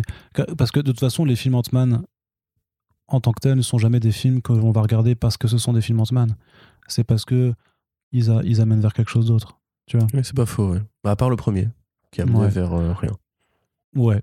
Non, mais si on réfléchit, euh, non, il y a rien dans le premier. Bah, le premier, c'est juste qu'à la base, ça devait être Ed- Edgar Wright et que ça devait être intéressant. Quoi. Mais, euh, Et donc, du coup, voilà, Kang, mini-série. Ouais, mais, puisque, mais, mais même, il avait été au centre d'un d'un arc euh, il y, a- il y a quelques années de, de Mark Waid et Mike Del Mundo dans, dans leur série Avengers qui était vachement bien fichu. Où c'est vraiment les, les trois, enfin, si tu veux, c'était les. euh, enfin, ouais, c'est ça, il y avait les deux, deux, trois versions différentes en fait de, de Timeline de Kang qui finissaient par, par opérer ensemble en fait pour, pour réduire les Avengers à néant et en fait les faire disparaître eux-mêmes euh, de, des lignes temporelles. Et euh, ouais, c'est euh, c'est un vilain. Alors, souvent, ça part un peu en latte du coup parce que dès que tu commences à réfléchir vraiment aux questions de temporalité, il y a forcément un truc. ça, ça, ça colle pas. où- où ça va Même dans l'histoire de Noël, ça ça a jamais collé de toute façon. donc. Ouais, mais, mais j'ai- j'aime vraiment bien le concept et moi je me rappelle même du numéro un petit peu aussi qui, de, qui, qui retrace un peu son parcours. Tu sais, à l'époque de Infinity Countdown, c'était dessiné par Michael Red, c'était très très joli. euh. Michael Rudd, oui, qu'il avait utilisé, ouais, effectivement, Pour le- il parlait avec, avec Warlock aussi. Ouais, c'est ça, voilà, c'était Ouais, sur le, c'est un personnage qui est fait pour des mecs comme, comme Allred, qui font du, du, du, du Du dessin, balle ouais. et tout. Même au niveau du design, tu vois, tu sens que c'est Kirby qui l'a créé. Enfin, c'est, Mm. Son design est juste trop bien, quoi. Ouais. Mais du coup, on est content. Et puis un peu, un peu plus de cosmique comme ça, on va dire, euh, qui revient aux sources, ça peut faire du bien. Quoi. Ouais, le Cosmic récemment, c'était pas non plus. euh, Non, bah c'est présenté de toute façon comme, un, comme une mini-série qui doit aussi être là pour euh, être le 101 Origin Story, grosso modo, puisque justement le personnage va, va débarquer d'ici euh, deux années euh, voilà, auprès du grand public. Donc tu auras déjà en fait l'origin story la plus moderne possible et la plus accessible, j'imagine, qui servira bien pour vendre quelques petits albums en accompagnement. Et on va terminer donc euh, du côté de DC Comics avec, euh, avec euh, le forcing de Marvel, quelque part. Alors, c'est vrai que je voulais parler de, juste une mini-série Defenders qui, qui arrive, qui, qui, qui est là pour faire le forcing sur le masque de Rider. Tu sais, cette, cette fait, création ouais, de, de Ali Wing qui était apparue Marvel donc, Comics 1000. dans Marvel Comics 1000. J'avais pas trop aimé Marvel Comics 998 personnellement, mais le, le 1000, je l'avais vraiment On déjà fait celle-là, merde. Ouais, mais ça fait C'est longtemps. ma blague en plus. Ça fait longtemps qu'on l'avait pas mes faite. blagues, moi. Bah, bien sûr. Tu Alors que je ghostwrite toutes tes vannes à l'avance. Mais c'est un peu comme euh, Stanley et ses collaborateurs. Quoi. C'est vrai. Tu mets ton nom sur la copie. C'est ça. Alors que c'est toi qui fais tout le boulot. Euh, Qu'est-ce que je voulais dire? Donc oui, euh, Defenders du coup qui, qui reviennent dans leur, dans leur propre dans leur propre titre avec voilà un- une équipe par contre qui a pas grand chose à voir.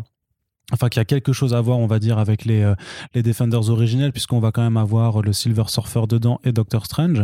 Euh, mais par contre, il y aura pas de Hulk, mais il y aura Red She-Hulk, donc euh, l'alias musculeux et, et harpiesque maintenant de, Betty Ross, que Halle Wing a notamment beaucoup utilisé dans son run de, Immortal Hulk. Donc c'est pas pas une surprise de, de l'avoir là. Et il y aura aussi Cloud et donc mais pas du tout le personnage de Final Fantasy, Cloud le personnage Marvel. D'ailleurs, euh, REP euh, Kentaro Miura. Oui. Voilà. Parce Oui. qu'il est son l'épée de Cloud est inspirée par. Ouais, ouais, bien sûr, bah, il y a tellement de choses qui sont inspirées de, de Berserk, quoi. C'est, Ouais. euh, bah, Oui, tu... vas-y, dis-le. bah, Dark Souls, Voilà. Bloodborne, c'est complètement inspiré. Enfin voilà, c'est pour ça que j'avoue que moi, j'ai, j'ai, pas encore assez, assez lu. euh, J'avais lu les trois premiers tomes en 2017 quand j'étais arrivé à Nantes. J'ai pas eu le temps de reprendre depuis. Mais je sais ce que je dois à Berserk euh, par rapport à tout, tout plein d'autres œuvres que j'ai, que j'ai pu voir. Quoi. Donc effectivement, c'est très très très triste comme, comme nouvelle. Pour Euh, reconnecter à la série Defenders. euh, Ouais. Et Moi, je finissais, je finissais qu'après. Cloud, il y avait donc le Masked Rider, ce personnage bizarre qui est apparu dans Marvel Comics 1000, dont le masque en fait euh, a des propriétés euh, cosmiques d'une enti- d'une entité justement qui s'appelle euh, Eternity. Euh, et donc euh, voilà, on l'avait vu revenir un petit peu dans Incoming, on savait pas trop ce qu'il ce qu'il foutait là, il y avait quand même euh, toujours une quête mystérieuse derrière avec un, un meurtre et tout ça, et donc a priori, ben, cette euh, mini Defenders qui avait été teasée hein, au tout début d'année, mais qui avait été teasée pour mai à la base, finalement arrivera donc au mois, au mois d'août prochain. Ouais, et c'est intéressant de voir Wing faire du cosmic parce que bon, on a, on a vu en que ça l'intéressait aussi. Euh, de placer en plus son personnage d'Immortal Hulk et puis surtout c'est Javier Rodriguez au dessin et Ça, c'est tout à l'heure cool. je parlais de Michael Red euh, Javier Rodriguez c'est pareil c'est un mec qui a un style qui est super généreux qui est super euh, qui, fait, qui peut être très psychédélique s'il veut. Déjà l'envoi de la couverture il y a, ça, ça, ça tue la gueule c'est génial. Il y a un petit côté Paul Pope et tout enfin c'est moi c'est vraiment le style de dessin qui me plaît. Donc rien que pour ça je vais devoir lire la série même si effectivement je vois vraiment pas. Pour moi c'est un pétard mouillé de ouf le Basket Rider c'était vraiment ça devait être le game changer de 2020 bon on sait que 2020 Bah, il y a- oui, y, y une pandémie qui a, qui a modifié la dans les hein. événements immédiats qu'a qu'a annoncé Marvel, je vois pas comment ils peuvent l'utiliser parce que on t'explique quand même que dans, dans Marvel Comics Sneak, grosso modo, il a juste le pouvoir du mec qui, est en- qui est en face de lui, enfin qu'il est aussi fort que le mec en face de lui, parce que c'est le masque éternité qui, qui te permet de juste avoir une sorte d'équilibre dans l'univers. Derrière, il y a rien qui a été dit sur lui. On dit juste que l'artefact est là depuis le début. Tu sais quoi ça me fait penser Non À Pandora. Ah, Un petit peu, ouais. Claire, tu sais, le genre de personnage ouais. un peu mystérieux qu'on te survend comme un truc de ouf et qui au final va avoir Se fait à voir. par un autre personnage qui n'a rien à faire là. Ouais, alors pour le coup, ça c'était Dans le une sort. histoire qui n'est plus en canon. Ouais. Rappelez-vous. Alors ça, c'était ça, c'est le sort de, de, de, de Pandora en- par rapport à son, son introduction dans les New 52. Mais euh, là, on peut dire que quand même, il va être vraiment très présent dans, dans, dans, dans, dans cette, euh, dans, cette, euh, dans cette aventure papier. Euh, donc Et peut-être moi, ça m'intéresse pour le coup. Bah, on, on est vraiment après Halloween fait déjà du cosmique de toute façon avec les Gardiens de la Galaxie quoi. Tout à fait. Moi, je suis pas je suis pas ultra fan de, de, de son run, je le trouve pas très pas très, Mais, euh, pas attends, très si dis pas de accessible. conneries, We Only Find Them When They're Dead, c'est Halloween. Oui, bien sûr aussi, voilà, oui, c'est oui. à ça que je pensais quand je parlais de. du Oui oui côté- oui, j'avais j'avais compris que quand tu, tu le Et mentionnais. en- lisez ça quand ça c'est sorti d'ailleurs. Non, ça sort Bah, en ça juillet. sort, euh, ça. sort en juillet chez iComics et c'est effectivement très très très bien. Et donc l'autre forcing que fait Marvel, et celui-là je l'explique, je ne me l'explique euh, toujours pas en fait. Je sais, sais pas ce qu'ils font avec ce personnage qui s'appelle Darkhawk. Donc euh, un, mec qui a une amulette euh, qui lui permet d'avoir une armure de faucon de l'espace qui a été plus ou moins très populaire quand même dans les années 90. Alors peut-être que ça rejoint un petit peu cette vague nostalgique des des années 90 qu'on mentionnait avant, mais euh, ces dernières années, depuis euh, le, passage en Legacy, euh, Marvel continuellement propose des publications sur Darkhawk. Il y avait eu un Darkhawk 51 que même Corentin avait fait l'effort de critiquer. Il avait eu droit à une mini-série pour Infinity Countdown, toujours à l'époque, et puis on n'avait plus grand-chose. Et puis d'un coup, il y a quelques mois, on avait un, un one-shot Darkhawk Earth of the Hawk, euh, qui était donc euh, écrit par euh, Kyle Higgins et dessiné par Juanan Ramirez. Et là, bah, en fait, ils relancent, ils font un relaunch complètement de, de Darkhawk, donc pour, pour le mois d'août également, avec la même équipe créative, où en fait, l'idée, c'est de proposer un nouveau porteur du costume, donc c'est-à-dire que c'est plus Chris Powell, comme tout le monde le, sait ici, puisque tout le monde est un grand fan de Darkhawk à First Print. mais là, ce sera donc donné à un Connor Young, qui est un joueur de baseball de 17 ans, qui va donc débloquer les pouvoirs et que ça sera sûrement un le, genre de récit de coming of age euh, où il découvre. Euh, comme ils avaient fait avec Nova. Ouais, voilà. Avec Jason Alexander, je crois qu'il s'appelait. Sachant que, sachant que Kylie Higgins, tu vois, euh, quand tu vois le nouveau costume un peu qui était designé par Pepe Larraz, tu vois que cette nouvelle armure, il y a un côté aussi un peu avec le casque Super Sentai. Et euh, en fait, ben, Kylie c'est celui qui fait les, comics Ultraman.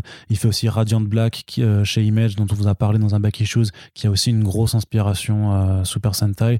Et je, me demande si en fait c'est pas un truc qui va aller aussi un peu dans cette mouvance. Hein, avec un... Franchement, je sais pas. Hein. Enfin, je, je sais pas ce qu'ils font. Quoi. Je vais... Peut-être, hein, parce qu'effectivement, Kylie Higgins, maintenant, il est quelque part un petit peu obligé d'être associé à Ultraman. Mais euh, Darkhawk, moi j'ai jamais compris en vrai. J'ai essayé de lire les premiers numéros quand même parce que je, à l'époque où j'avais écrit la critique Darkhawk 51, je savais pas qui était Darkhawk donc je voulais quand même me renseigner un peu. Et euh, enfin c'est nul euh, ce personnage-là. Moi je comprends pas vraiment l'engouement. C'est même pas une armure. Enfin c'est un androïde grosso modo. Il contrôle un androïde à distance avec une amulette. Donc c'est une sorte de croisement entre la première version d'Iron Man où c'était censé être son garde du corps et le côté Shazam, etc. à côté de ça, effectivement, il a beaucoup été utilisé en cosmique dans War of Kings et tout, il était vachement là. Je crois que c'était DNA qui l'avait placé un peu euh, comme un élément, parce qu'il il vient d'une dimension qui s'appelle nul, je crois. Je crois, c'est pas une blague, je crois moi que ça s'appelle de la dimension nulle, ou null, ou un truc comme ça. Et du coup, bah voilà, il est amené à revenir euh, régulièrement. Honnêtement, je comprends pas non plus. Moi, au niveau du design, je trouve que c'est claqué, quoi. Enfin, euh, D'ailleurs, j'avais dit dans ma critique, si vous aimez les Power Rangers, comme quoi, t'as vu déjà à l'époque, j'avais anticipé le futur, comme Kang. donc, je vais pas lire, euh, ça m'intéresse pas. non mais Kylie Higgins, franchement, Kylie Higgins c'est un bon gars, mais c'est pas non plus. Moi je les ai lus les Ultraman, pareil par curiosité pour savoir comment Marvel allait justement s'orienter sur ce produit ultra japonais et tout. C'est des bonnes histoires, mais c'est des histoires de blockbuster américains, tu vois, ça a rien de révolutionnaire. Et là, comme tu dis, j'ai l'impression de revivre, c'est déjà une coming of age story, j'ai l'impression de, de, revivre vraiment le passage Nova avec le petit skater et tout. Avec son casque en plus ressemble de ouf ouais, bah, avec la bah, forme. De je pense que l'inspiration était, euh, était, évidente, mais il y a un côté vraiment, l'énergie cosmique à la Marvel, qui est toujours assez, assez identifié. Mais à l'époque, ça m'avait pas trop fait kiffer. Moi, j'avoue, le petit Nova, c'est pas un coup de cœur personnage, je sais qu'il est beaucoup plu, mais chacun son délire. Euh, non, voilà, c'est ma réponse. Hmm. Les Defenders m'intéressent beaucoup plus.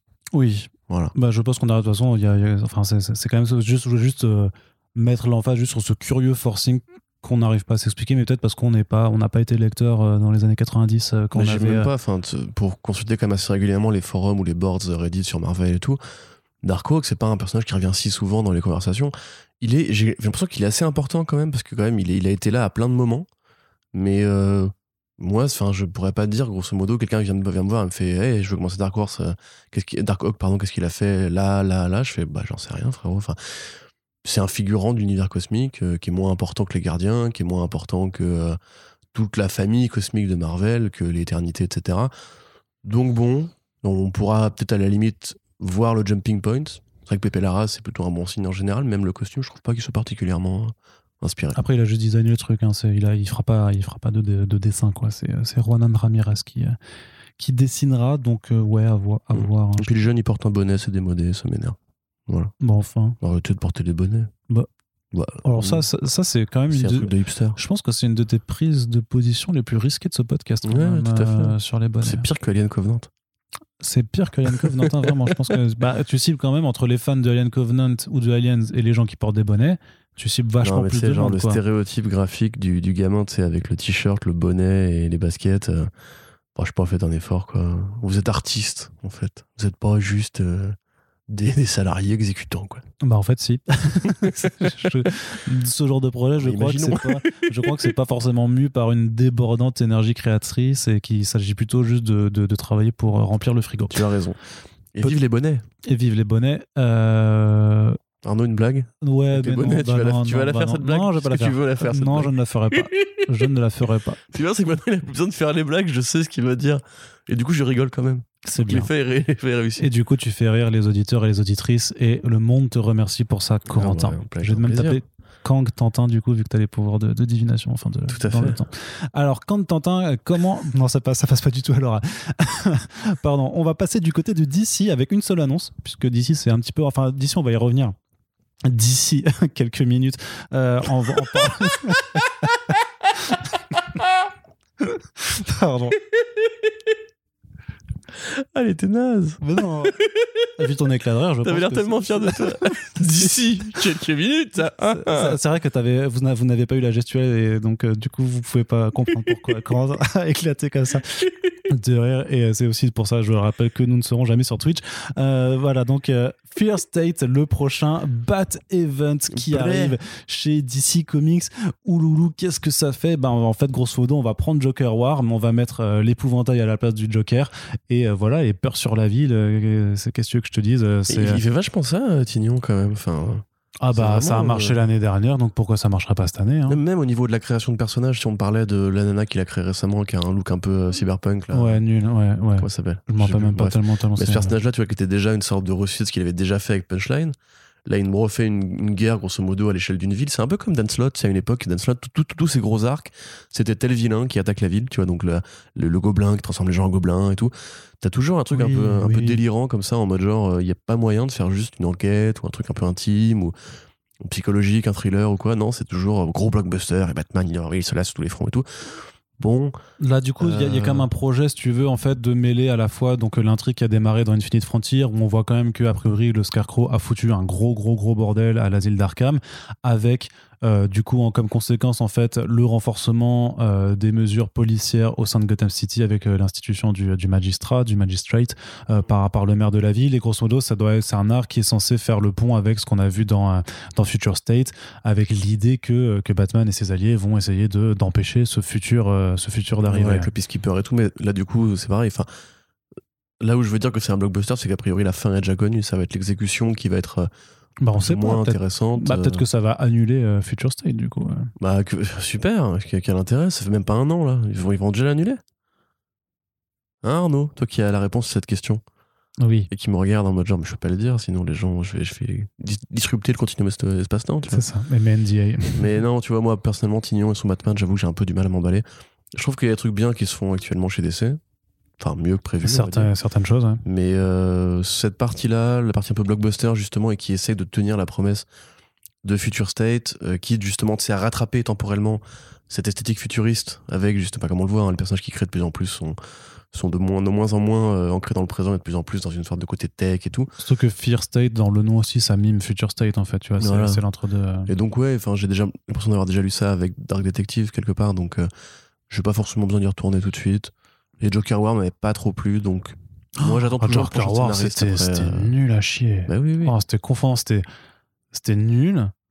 Ça allait dans des directions, enfin ça prenait tous les raccourcis scénaristiques que tu veux juste pour essayer de faire euh, de faire genre ouais gros blockbuster mais sans réfléchir une seule seconde à la façon dont tu les amènes. C'est vraiment en mode genre ta gueule c'est magique et, et ça se passe comme ça. Et il y avait des dizaines, enfin des, Bah, des c'est un trucs, élève de Snyder. il y avait des trucs laids mais laids vraiment c'était C'est un élève de Snyder. c'était vulgaire voilà c'était vraiment C'est un élève de Snyder. Tout ce que tu viens de dire en fait correspond à... non, c'est pas comme ça que je le tourne aussi, mais vraiment, non, je trouvais que c'était. Enfin, j'ai là les deux premiers tomes sur Urban, j'ai lu ça et j'ai. Ah, je. Ah, je me rappelais pas que c'était aussi nul sur certains points, quoi. J'ai Mm. fait. Ah, Moi j'attends encore le mec qui va me refaire la cour, enfin une cour des hibou like, euh, un truc plus intéressant, plus Gotham, plus 19e siècle, plus polar, plus horreur et tout. Mm. J'en ai marre des, des Batman blockbusters, du Uber Batman là ça commence à me saouler un peu. Ouais, mais donc c'est. Alors, Uber Batman, c'est euh, le, le Batman qui, qui, du coup, te ramène chez toi euh, quand, quand il est 2h du matin et qu'il n'y a plus les métros. Du coup, c'est le Uber Batman. C'est vachement cool. Et le personnage en question s'appelle Miracle Molly. Et euh, voilà. Je- pense que je, je peux rebondir avec une vanne ratée sur un personnage raté aussi. Et Mais je ouais, pense qu'on on reste quand même dans, dans la continue. Mais j'entends, j'entends, j'entends je vois des gens du futur là qui étaient en train de faire la vaisselle et qui ont cassé une assiette en éclatant de rire. Je m'excuse pour vos assiettes cassées. Messieurs, dames. Euh, Qu'est-ce que je veux dire? Oui, par contre, il y aura quand même un numéro en plus, puisque donc euh, Fear State, ça démarre avec un, un numéro Fear State, Batman Fear State Alpha, euh, puisque du coup, on commence Ah à, oui, c'est vrai, ouais. tu sais, à, à mimer un petit peu. Il l'avait déjà fait, tu sais, pour Robin Rises il y, a, il y a quelques années, de faire un numéro Alpha et Omega, mais il y avait quelque chose en lien avec le fait que le Omega, c'était aussi par rapport à Darkseid et qu'ils allaient sur Apocalypse et tout ça, donc c'était pas aussi systématique que Marvel qui, dès qu'ils font un event, ils font Bon, bah maintenant, on va faire un numéro Alpha. Numéro Alpha. Alors déjà, là, tu vois, pour King, pour King in Black, t'avais aussi le numéro d'entre deux crossovers. Tu Ouais. sais, euh, Road to Le, le Empire. Euh, non, le Empire King in Black, ça, du coup. c'est le numéro 0 avant le numéro 0 avant le numéro 0. tu sais, C'est Mm. genre, commencez par là. hein. Ça sert à rien, mais commencez par là. Ça.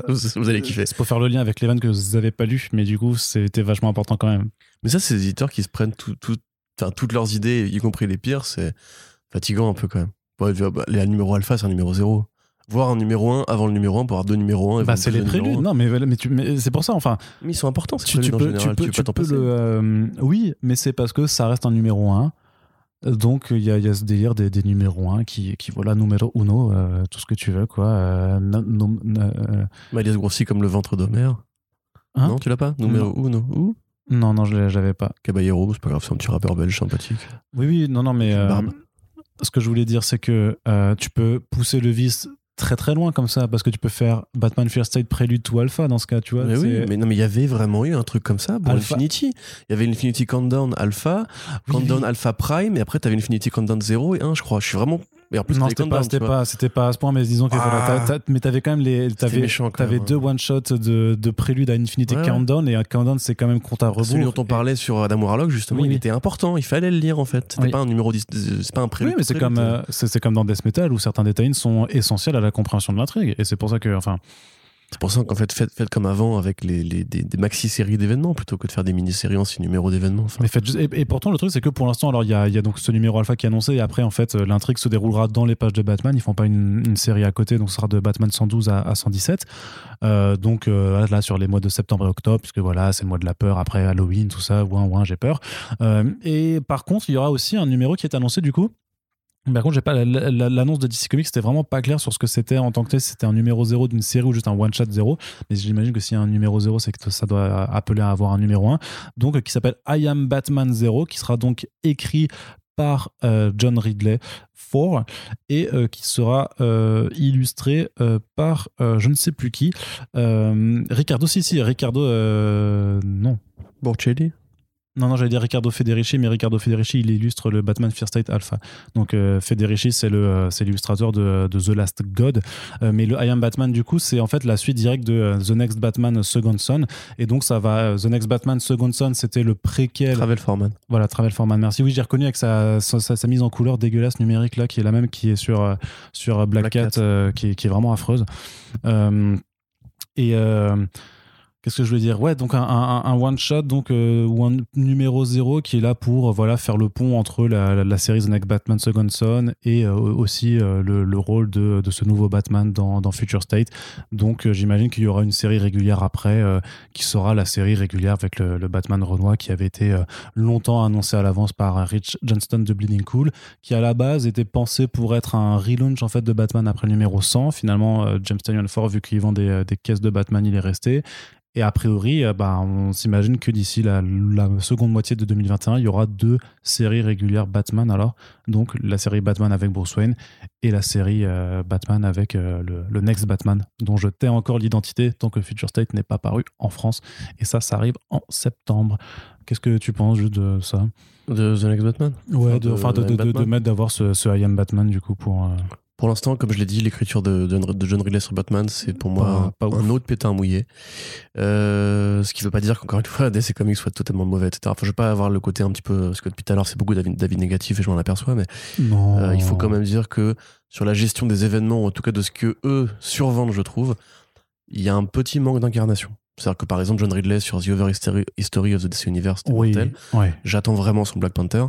Sur Batman, je vois pas trop qu'est-ce qu'il am- qu'est-ce qu'il amène de nouveau. Mais après, ce qui, ce, qui, est- ce qui est un petit peu chiant là-dessus, tu vois, c'est qu'il a quand même un peu les mains liées. C'est-à-dire, d'un côté, on lui propose une mini-série où il fait en fait des, des, des deux tiers de numéros sur quatre numéros. Ça dure deux mois, c'est pas très long quand même. Tu peux pas raconter énormément de choses, même quand t'es un, quand même, même quand t'es un bon scénariste, j'allais dire. J'allais dire que sur deux numéros, James, Mar- James Aaron arrive à faire un truc de ouf euh, avec Ultra Mega, mais c'est des numéros de 60 et 40 pages voilà. respectivement, donc euh, c'est un peu plus. euh, C'est un roman graphique de numéro il, a, 2. il- a un peu plus, voilà, c'est ça, il a un peu plus de place. Mais après, tu vois, il fait une série en digital first qui dure pas non plus ultra, ultra longtemps.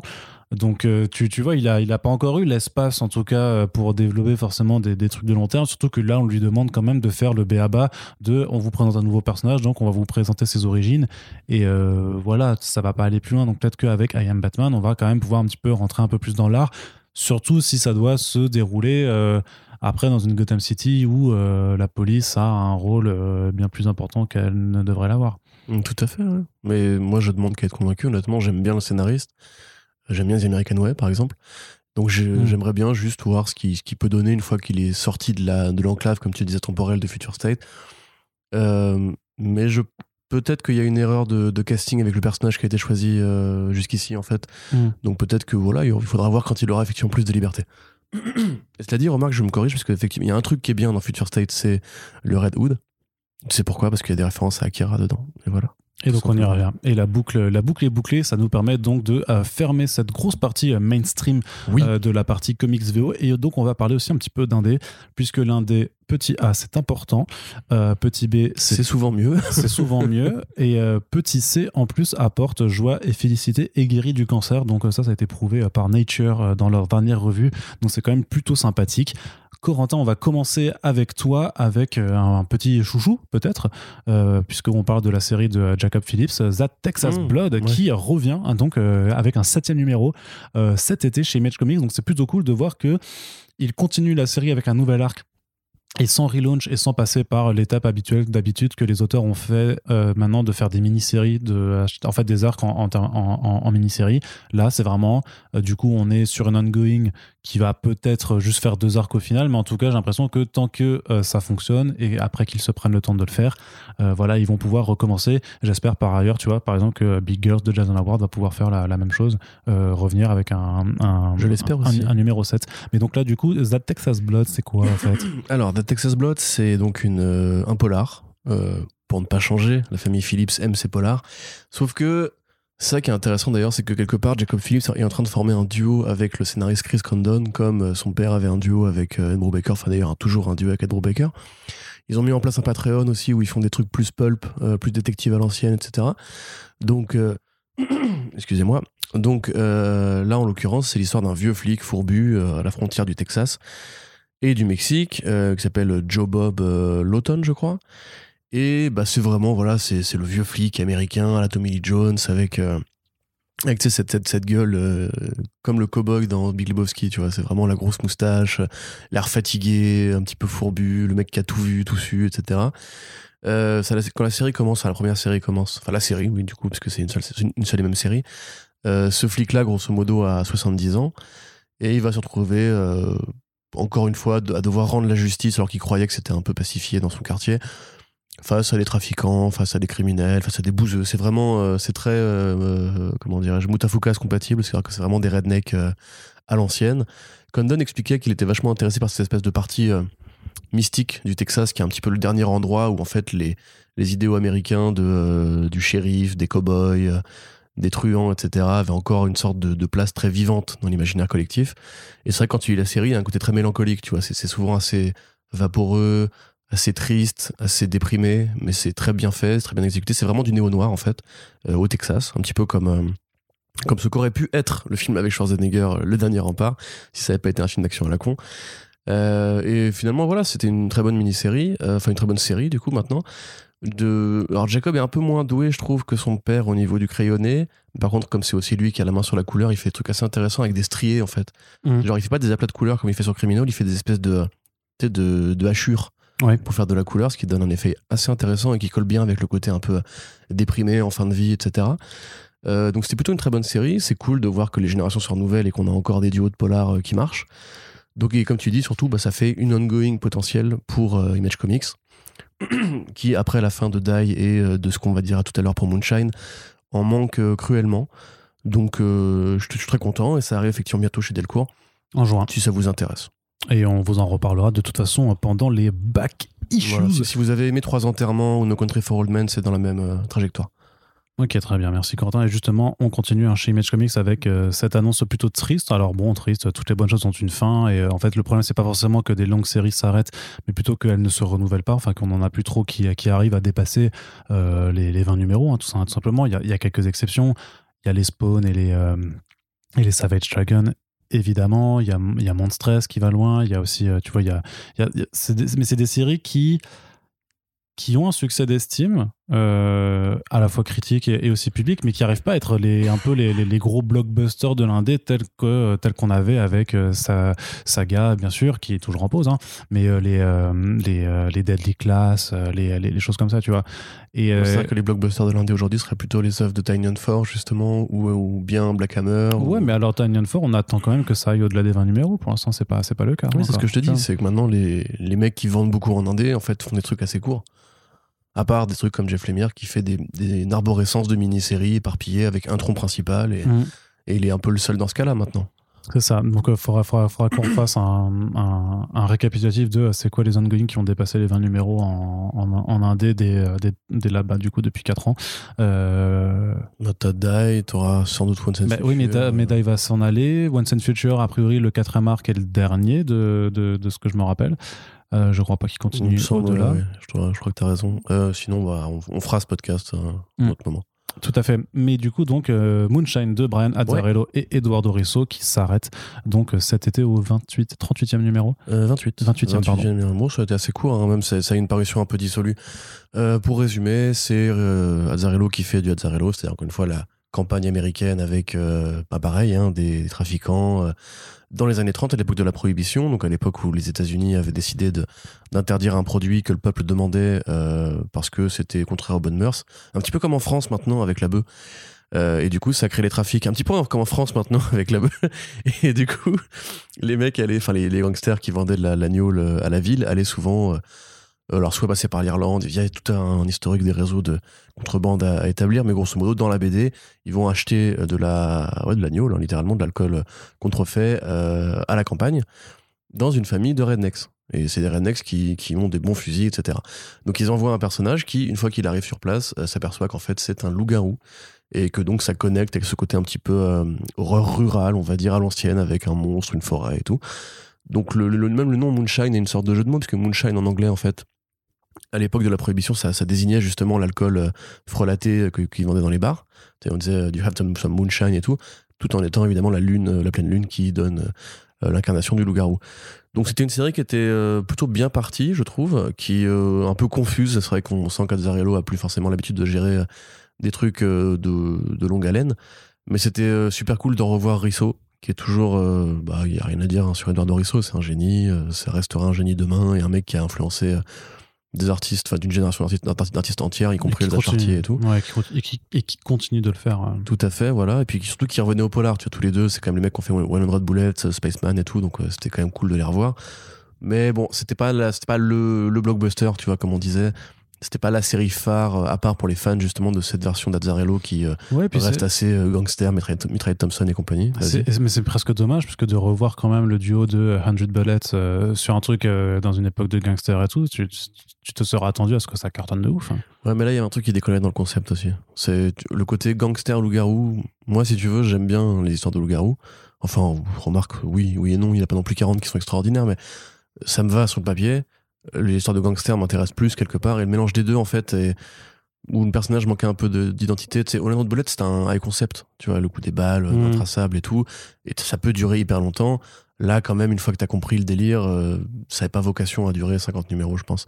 Donc euh, c'est un mal pour un bien. C'est quand même déjà cool d'avoir eu du Risso pendant 28 numéros. Donc euh, voilà c'est toutes les bonnes choses ont une fin et les choses un peu moins bonnes aussi donc voilà Ouais, je sais pas si tu te rappelles de Wolf Moon chez Vertigo. Qui ouais, ouais, qui est très joli. Ouais. Mais c'est une mini-série en six numéros. C'est une mini-série de Cullen Bunn et euh, Jeremy Hoon. C'était ultra violent. C'était ultra violent. Euh... T'as le qui découpait les corps et tout. Euh, c'était graphiquement intéressant. Mais tu vois, pas au niveau scénario, c'est pas non plus. Bah, ça allait pas ultra loin, mais par contre, c'était une vraie dose d'horreur graphique ultra, ultra vénère, quoi. Genre, mm. limite, limite Avatar, tu vois, euh, Avatar presque, quoi. Bien sûr. Mais, mais, tu vois, genre des coups de cœur de série de loups-garous Ouais, genre, ça fait longtemps, quoi. Bah, moi, c'est surtout ça là qui, qui me revient en tête. T'avais le numéro de Jughead the Hunger qui avait, euh, qui avait été ouais. commandé par Archie pour la pilot season, mais qui était beau, tu vois, qui était, euh, mm. qui était très coloré. C'était Michael Wall, je crois. Je sais même plus. Mais c'était très beau. Mais après, tu vois, pareil, une fois qu'il faut raconter un truc avec, euh, ça devient tout de suite beaucoup plus bordélique parce que fait, le loup-garou n'a pas vocation à être un héros. C'est un, c'est un monstre. C'est une bête. Euh, une fois que t'as capté, bah voilà, il a un instinct bestial et tout. T'as plus grand chose à dire derrière. Not all loup-garou. Exa- Not all werewolves. Et oui. Mais justement, vu qu'on dit, vu qu'on dit ça, on va parler de Not All Robots, qui est euh, l'un des deux nouveaux titres de Mark Russell qui arrive, qui a été annoncé la petite, euh, enfin semaine fast, hein, ces derniers jours pour euh, pour Mark Russell. D'ailleurs, dont le dans le premier numéro de Fantastic Four, Life Story est sorti en, en VO chez Marvel.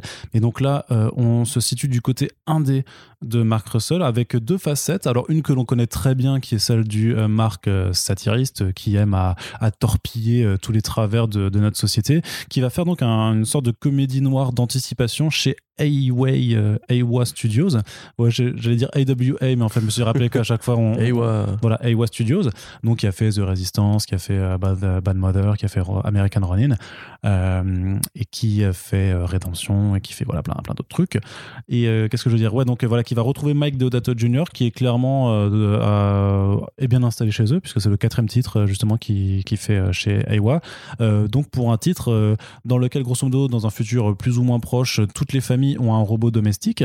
C'est un peu comme dans la série Real Humans qui était venue de, de Rob là, qui tout était, à fait, euh, qui excellente série. Ouais, qui était très très cool. Sauf que là, du coup, on, on suit une, une, une famille, donc les Walters, bien sous tout rapport, qui est persuadée que si leur robot domestique passe énormément de temps dans leur garage à construire des objets bizarres et tout ça, c'est dans le but de les tuer. Et donc, bah voilà, une comédie sur notre rapport à la technologie. Au fait, euh, voilà, les premières planches qui ont été euh, euh, dévoilées montrent un, un débat télévisé entre un robot et une humaine, où justement la question c'est bah, l'obsolescence des humains, puisque Un, un effectivement, robot qui ressemble vachement à, à Rob le robot. je Oui. trouve. des Super Smash Bros, Oui. enfin du Ou- coup des, euh, Exactement. Pas de Nintendo, quoi, le jouet Ouais. au départ euh, pour jouer à ce jeu horrible qui était Stack Up. Ah oui, c'est ça, oui, c'est vrai que c'était une figurine, euh, enfin un truc, euh, oui, je m'en rappelle. Ouais, c'était Stack Up et Jérôme. Il y avait juste deux jeux, Stack Up et Jérômite. En fait, le mec, il prenait une toupie, il la posait et il appuyait sur une- un bouton de manette, grosso modo. Ouais, c'est ça, ça, ça. C'était nul. Nul. Mais il a, il a un bête de design. Donc voilà, enfin ça a l'air. euh, bah, du coup, ce sera moi personnellement, j'aime j'aime vraiment beaucoup le, le style de Deodato euh, sur, sur ce qu'il fait. Puis bah, j'imagine que ça va être drôle et un, et un petit peu noir, du coup, de, de l'humour noir, très très très cool en fait de, de juste le voir euh, se pencher sur sur ces thématiques qui, comme à- comme je le dis à chaque fois, tel un vieux disque rouillé datant des années 60, est une forme de continuation de plus de presse, tout simplement. D'aborder parce qu'il y avait déjà cette problématique de, de l'automatisation de la société, des robots, des drones aussi qui étaient utilisés, voilà, par Bah, des Notamment pour garder la au Mexique. voilà par, euh, par des gamers en fait qui, jouaient tout simplement en fait à, buter des euh, c'est pas euh, du tout réaliste, ça, ça n'existe pas. Mais non, ça On le sait, les États-Unis et les drones. hein. les ingérences américaines, ça n'existe pas, Corentin. Tu sais que t'as une, t'as une ville aux États-Unis où ils ont adopté euh, les chiens de patrouille robots de Boston. euh, Ah oui, ces trucs, euh, C'est- bah, T'avais vu l'épisode de, de Black Mirror Ouais, avec ouais, bien sûr. le, le clébard Ouais, Ça existe en vrai, ça pour ceux qui ne savent pas. Et en fait, il y a une ville où la police maintenant a ses clébards automatisés. quel enfer. Et apparemment, ils veulent les envoyer en, en Proche-Orient aussi pour les prochains conflits à venir et tout. Bah Et après oui, c'est Avec des versions plus vénères qui pourront tirer et tout. Oui, ben, mais t'avais même, t'as- là, ces dernières années, tu as des vidéos même de robots à forme humaine, en fait, qui arrivent à désarmer ou. euh, Ouais, c'est ça, à désarmer et à se battre contre, euh, bah, contre des humains. Et en fait, c'est clairement l'avenir. Bah, la- J'ai peur. ça peut être flippant parce que voilà, Terminator nous l'a appris depuis, et même bien avant ça, tous les récits de science-fiction nous ont appris qu'il fallait un peu se méfier de. de Ah que non, la moi, c'est pas le soulèvement des machines qui me fait peur. C'est que les, les puissants qui ont déjà, grosso modo, accès à des, des soldats entraînés, à des flics entraînés, et blindés, militarisés, etc., pour casser la gueule des mecs quand ils se révoltent. Là, grosso modo, c'est si on, arrive dans Chappie ou un truc vraiment où les flics robots peuvent te canarder à la gueule, je suis pas très chaud. moi. Ça me va pas trop. Bah, disons que le truc, c'est que, euh, ouais, t'as toute, t'as toute cette discussion sur le fait, c'est est-ce que réellement le, robot aura le- Enfin, il sera techniquement plus réactif, je crois, en termes de vitesse qu'un être humain, mais est-ce qu'il aura le même, la même jugeote pour savoir si vraiment l'attitude de quelqu'un en face est. euh, Ouais. Enfin, c'est vrai, c'est vrai que ça Paul pose. Verhoeven avait essayé de nous prévenir. C'est ça, ouais, ça fait énormément, 30 ans. ça fait énormément de questionnements et donc j'imagine que ce sera aussi à aborder dans euh, dans Not All Robots, qui donc voilà le titre est volontairement euh, une enfin un- un- un- une une euh, parodie de Not All Men qui est une phrase de défense utilisée par euh, les mouvances masculinistes, on va dire, pour euh, contrer tout débat sur la question de, tout ce qui était soulevé sur le féminisme et les mouvements MeToo, en disant non, non, mais discutez pas de, des agressions sexuelles parce que ça concerne pas tous les mecs, donc euh, ça permet de dire moi je suis pas dedans, donc euh, je veux pas en débattre. Donc voilà, là c'est Not All Robots, donc tous les robots ne sont pas des euh, potentiels destructeurs de l'humanité. J'imagine que ça va être rigolo. En tout cas, j'ai vraiment vraiment hâte de voir ça. Et autre projet aussi euh, intéressant qui arrive, c'est là par contre dans un tout autre registre a priori, puisque là Marc Russell va faire de l'horreur vraiment frontale sans forcément trop d'humour. Ça s'appelle Deadbox. Ce sera dessiné par Benjamin Tiesna et ça arrive chez Vote Comics. Donc Vote qui sort. The Savage Shores, qui vient de sortir en France euh, The Plot chez iComics et on aura aussi Money Shot chez euh, Comics Initiative.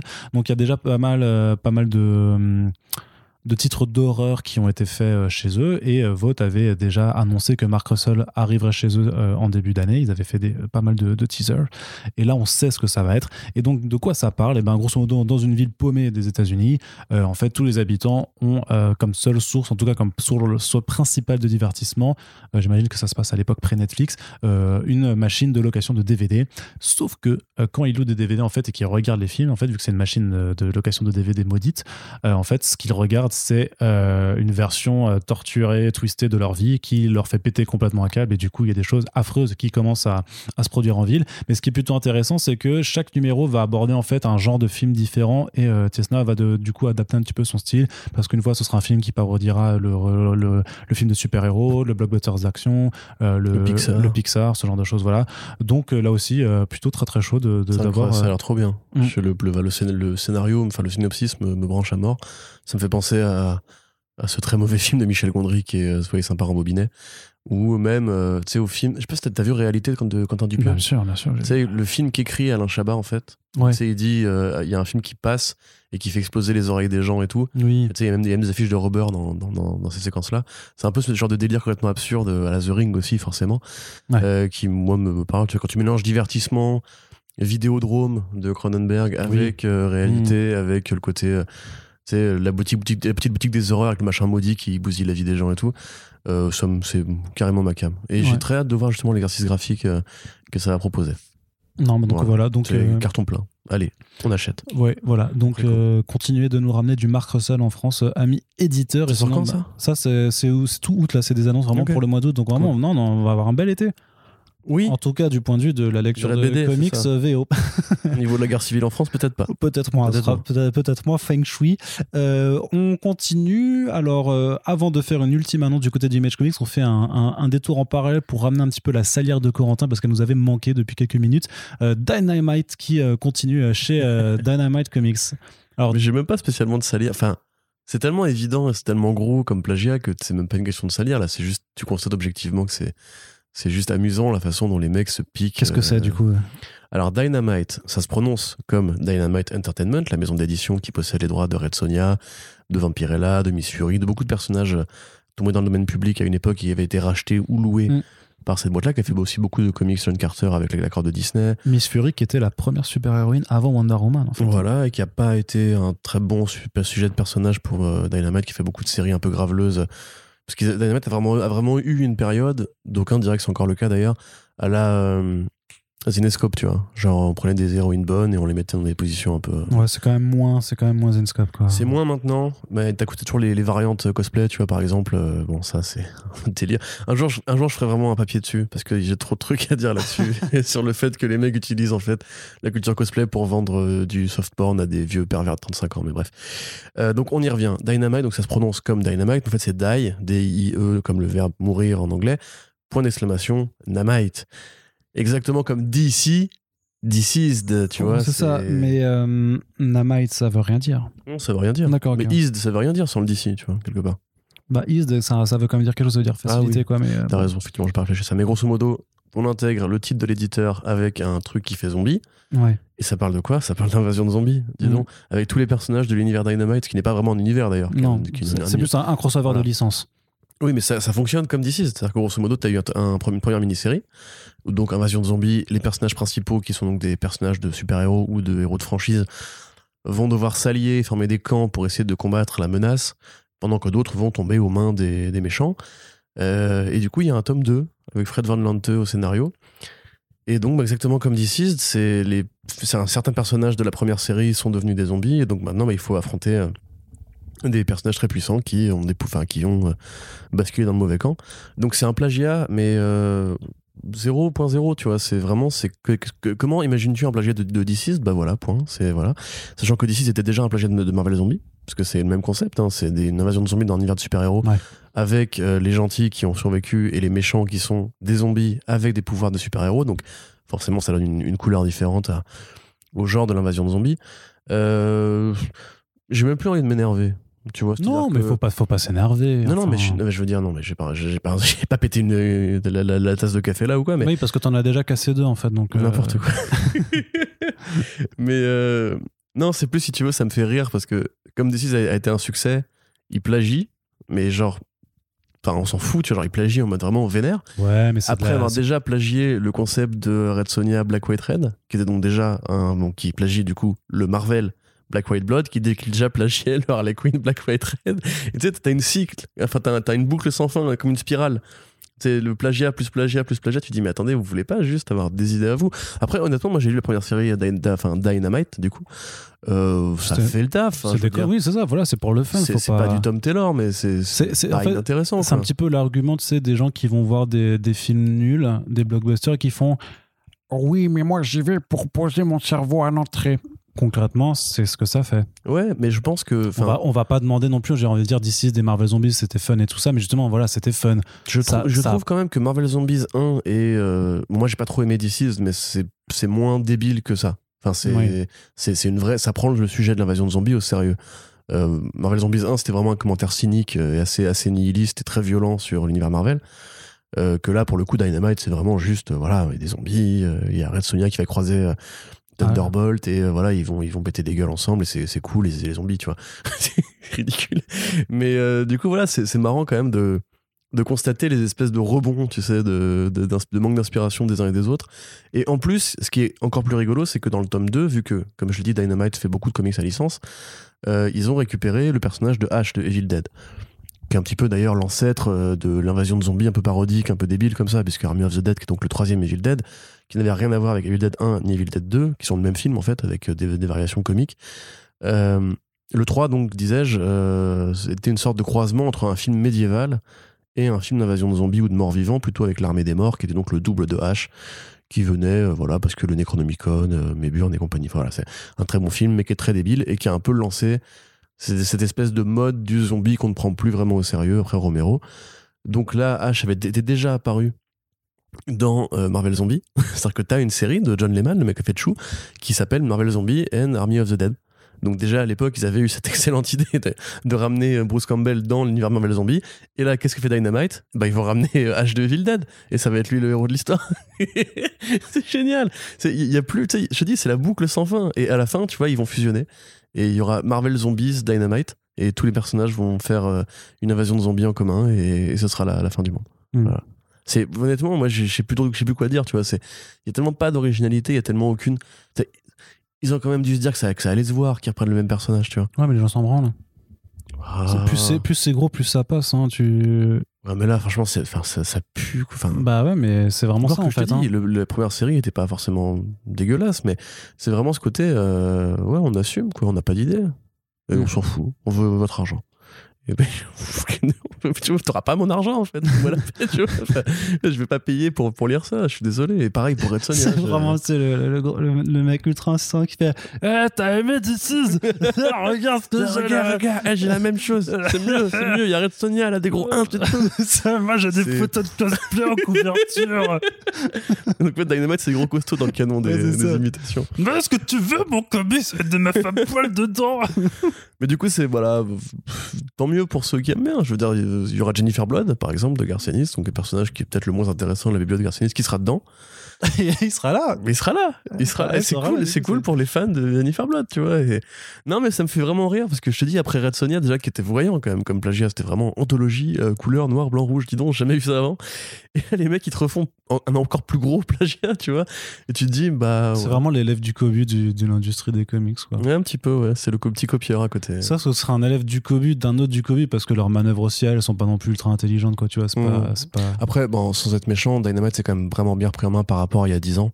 Euh, ils ont fait des très bonnes séries, Green Hornet avec, euh, Mm. avec Mark Wade. Euh, là, Mark Russell avec Sonja, c'était très bien aussi. ils font des efforts, tu vois, je te dis pas que c'est incroyable, mais ils font des efforts pour amener des talents. Parce qu'à une époque, vraiment, c'était euh, c'était le back catalogue, mais c'était horrible, quoi. Il y avait, si, il y avait Alex Ross qui était souvent là pour les couvertures et qui avait fait un numéro de Masks, qui était leur crossover nul entre Zorro, The Spider, enfin, que des personnages et tout. Enfin, enfin Zorro, c'est sympathique, mais bon, en comics, chez Dynamite, c'est pas terrible. C'est c'est le petit-fils de Zorro dans le Mm. présent, enfin, c'est c'est complètement con. Mais du coup, voilà, ça existe. Quelque part, un- ils sont là pour nous faire rigoler. C'est est comme le mec, en fait, serait juste un, mec un peu très qui aurait plein de mauvaises manières et tout, qui essaie d'être propre quand même de temps en temps, de faire des efforts, puis d'un côté, il peut pas s'empêcher Ouais, de, c'est ça. de, Mais, enfin, de lâcher une petite Marvel, caisse sur le hein, côté, tu quoi, vois, tu vois. euh, Marvel, ils te font, bah vas-y, John Ridley sur Black Panther, t'es en mode genre, ouais, cool. Tony Kate sur Thor, ouais, cool. Puis après, bah, on va faire Heroes Reborn. Laisse-moi la paix. Tu veux pas juste être sympa Tu veux- T'as t'as besoin d'être un enfoiré quand même euh, pour compenser, c'est pour le, pour le karma. Ouais, et euh, qu'est-ce que je veux dire? Oui, je veux, veux dire que j'avais, va loupé un là, truc par rapport à avant, par rapport à, à- à Avengers, à Tekken, je sais pas quoi là. En fait, qu'il y a aussi une- un partenariat avec Bandai pour faire des jouets. et du coup, Ah, attends, en fait, c'est, euh, c'est, c'est Ok. vachement, c'est vachement plus logique, encore plus, c'est encore plus logique en fait dans, dans, dans cette vague de trucs qu'on va avoir. Effectivement, déjà avec Mextrax, c'était sûr qu'on allait avoir des, euh, des robots figurines et que là, il y ça, aura voilà. pareil quoi. Des action figures euh, là-dessus. Euh, on continue du coup avec la dernière annonce donc euh, chez Image Comics et là plutôt une bonne nouvelle euh, avec le retour de euh, Scotty Young et euh, Jorge Corona euh, chez Image Comics pour un titre d'horreur. Donc c'est l'équipe créative qui a fait le très chouette euh, Middle West, euh, deux tomes sur trois euh, disponibles en VF chez Urban Link euh, qu'on a abordé dans un back issues. Il faut juste scroller un petit peu parmi les euh, 140 podcasts publiés depuis, mais vous pouvez retrouver les, les petites pastilles qu'on avait fait dessus, qui a été primé hein, au, au dernier. FIBD d'Angou- d'Angoulême. Et donc Corentin, ils vont se retrouver pour faire une histoire d'horreur cette fois-ci. Tout à fait. Enfin, horreur, faut le dire vite. C'est. Alors attends, ils vont faire histoire d'horreur. ouais. Scott Young fait jamais de l'horreur euh, au sens où nous on l'entendrait fan de, de trucs un peu violents et tout. Là, c'est plus, on va dire, de l'épouvante ou même du, du gothique. euh, croisé avec effectivement une histoire d'amour. Donc, euh, Young explique qu'il avait envie justement de s'intéresser à, à un truc un peu, un peu, un peu maison hantée. Donc, il a loué sur Airbnb euh, une baraque qui faisait un peu, un peu flipper, un peu craquante et tout. Donc, il est allé, il a allumé des bougies et il a écrit. Et waouh, après, il est sorti et il a dit Ça y est, j'ai mon, concept. Et le concept en question, c'est l'histoire d'une artiste, euh, peintre, qui ressemble vachement d'ailleurs à, la petite nana de Beetlejuice, mais qui aurait grandi, euh, et euh, Lydia. Et qui, du coup, bah voilà, pareil, quitte un peu la ville pour se ressourcer, va dans une maison un peu hantée à la Lock and Key. C'est très inspiré par Lock and Key et par la bibliographie de Stephen King, apparemment. Et dans cette maison, elle va vivre une histoire d'amour, mais on ne sait pas encore avec qui. Alors peut-être avec une de, ses, une de ses toiles, ou avec un fantôme, ou un esprit, ou un monstre euh, qui se cache dans, dans le grenier, on ne sait pas. Mais voilà, c'est vraiment une sorte de... euh, ça s'appelle The Me You Love in the Dark. Euh, c'est vraiment une rencontre, encore une fois, entre des trucs qu'on connaît déjà assez bien dans la BD, mais...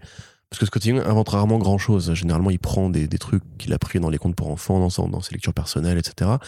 Mais il le fait généralement toujours assez bien. C'est un mec très talentueux pour raconter des histoires.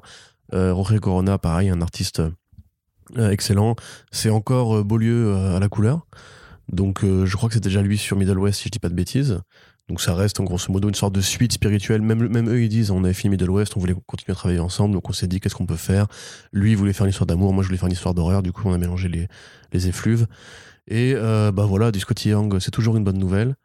Là, c'est une mini en 5, donc euh, ce sera moins conséquent que Middle West. Mm. Mais j'ai envie de dire que c'est vrai que c'est un- enfin, je réfléchis, si tu veux, c'est un mec qui a quand même très rarement déçu. Euh, que ce soit en tant qu'artiste ou en tant que scénariste, c'est généralement toujours soit au moins bon, si pas très bon, si pas excellent. Donc on est content. On est plutôt content. Et d'ailleurs, c'est sur cette note de euh, contentement qu'on va euh, terminer cette partie comics pour aller maintenant un petit peu du côté euh, des séries télé. Alors, euh, première, euh, première actualité euh, de haute importance, Corentin, on a vu tout récemment euh, des premières images de la série d'animation Masters of the Universe Révélation. Euh, ouais. Donc, euh, projet de revival de Kevin Smith de euh, l'univers donc euh, Musclor. Oui, bah Euh, oui, enfin, l'univers Masters of the Universe. Voilà, Musclor, c'est le héros. Oui, je sais, mais c'est pour le dire en, en VF, quoi. Et donc, en direct continuité avec la série d'animation des années euh, 80. Bah, c'est pas si évident au niveau du trait, en tout cas, parce que c'est vrai que c'est un, c'est un dessin assez moderne. Oui, bah, ils n'allaient pas non plus euh, les faire les dessins et l'animation moche de. Je pense que ça aurait pu être marrant d'avoir un truc un peu méta comme ça, tu sais, qui aurait pu varier. euh, Non, mais je dis pas que ça aurait été régalant pour l'œil, mais il y aurait eu Mm. moyen de se marrer. Là, c'est vraiment c'est du, de, de l'animé euh, Un peu, ouais, un peu influence japonaise aussi au niveau Bah c'est, je, je crois que le studio qui est derrière, c'est ceux qui bossent aussi sur la série Castlevania du coup. Voilà, donc c'est vraiment des gros biscottos, des gros monstres, des beaux effets de lumière. Ça a l'air assez coloré, donc comme Ouais, la série ouais. originale. Euh, moi, j'avoue, je trouve ça pas, pas dégueu. Après, ça comme on l'a déjà dit plusieurs fois, on n'a pas, nous, eu la chance de connaître euh, Musclor euh, de notre, dans, dans notre jeunesse. Il m'est arrivé de regarder pas mal de l'ancienne série euh, parce que ça accompagne très bien euh, des substances illicites. Mais, euh, si Gérard m'écoute, je t'emmerde. Et sinon, voilà, ouais, Kevin Smith qui se fait un délire, qui s'autorise un petit peu à ramener du premier degré, un peu, un peu bourrin, une vraie saga de fantasy avec de la bonne animation.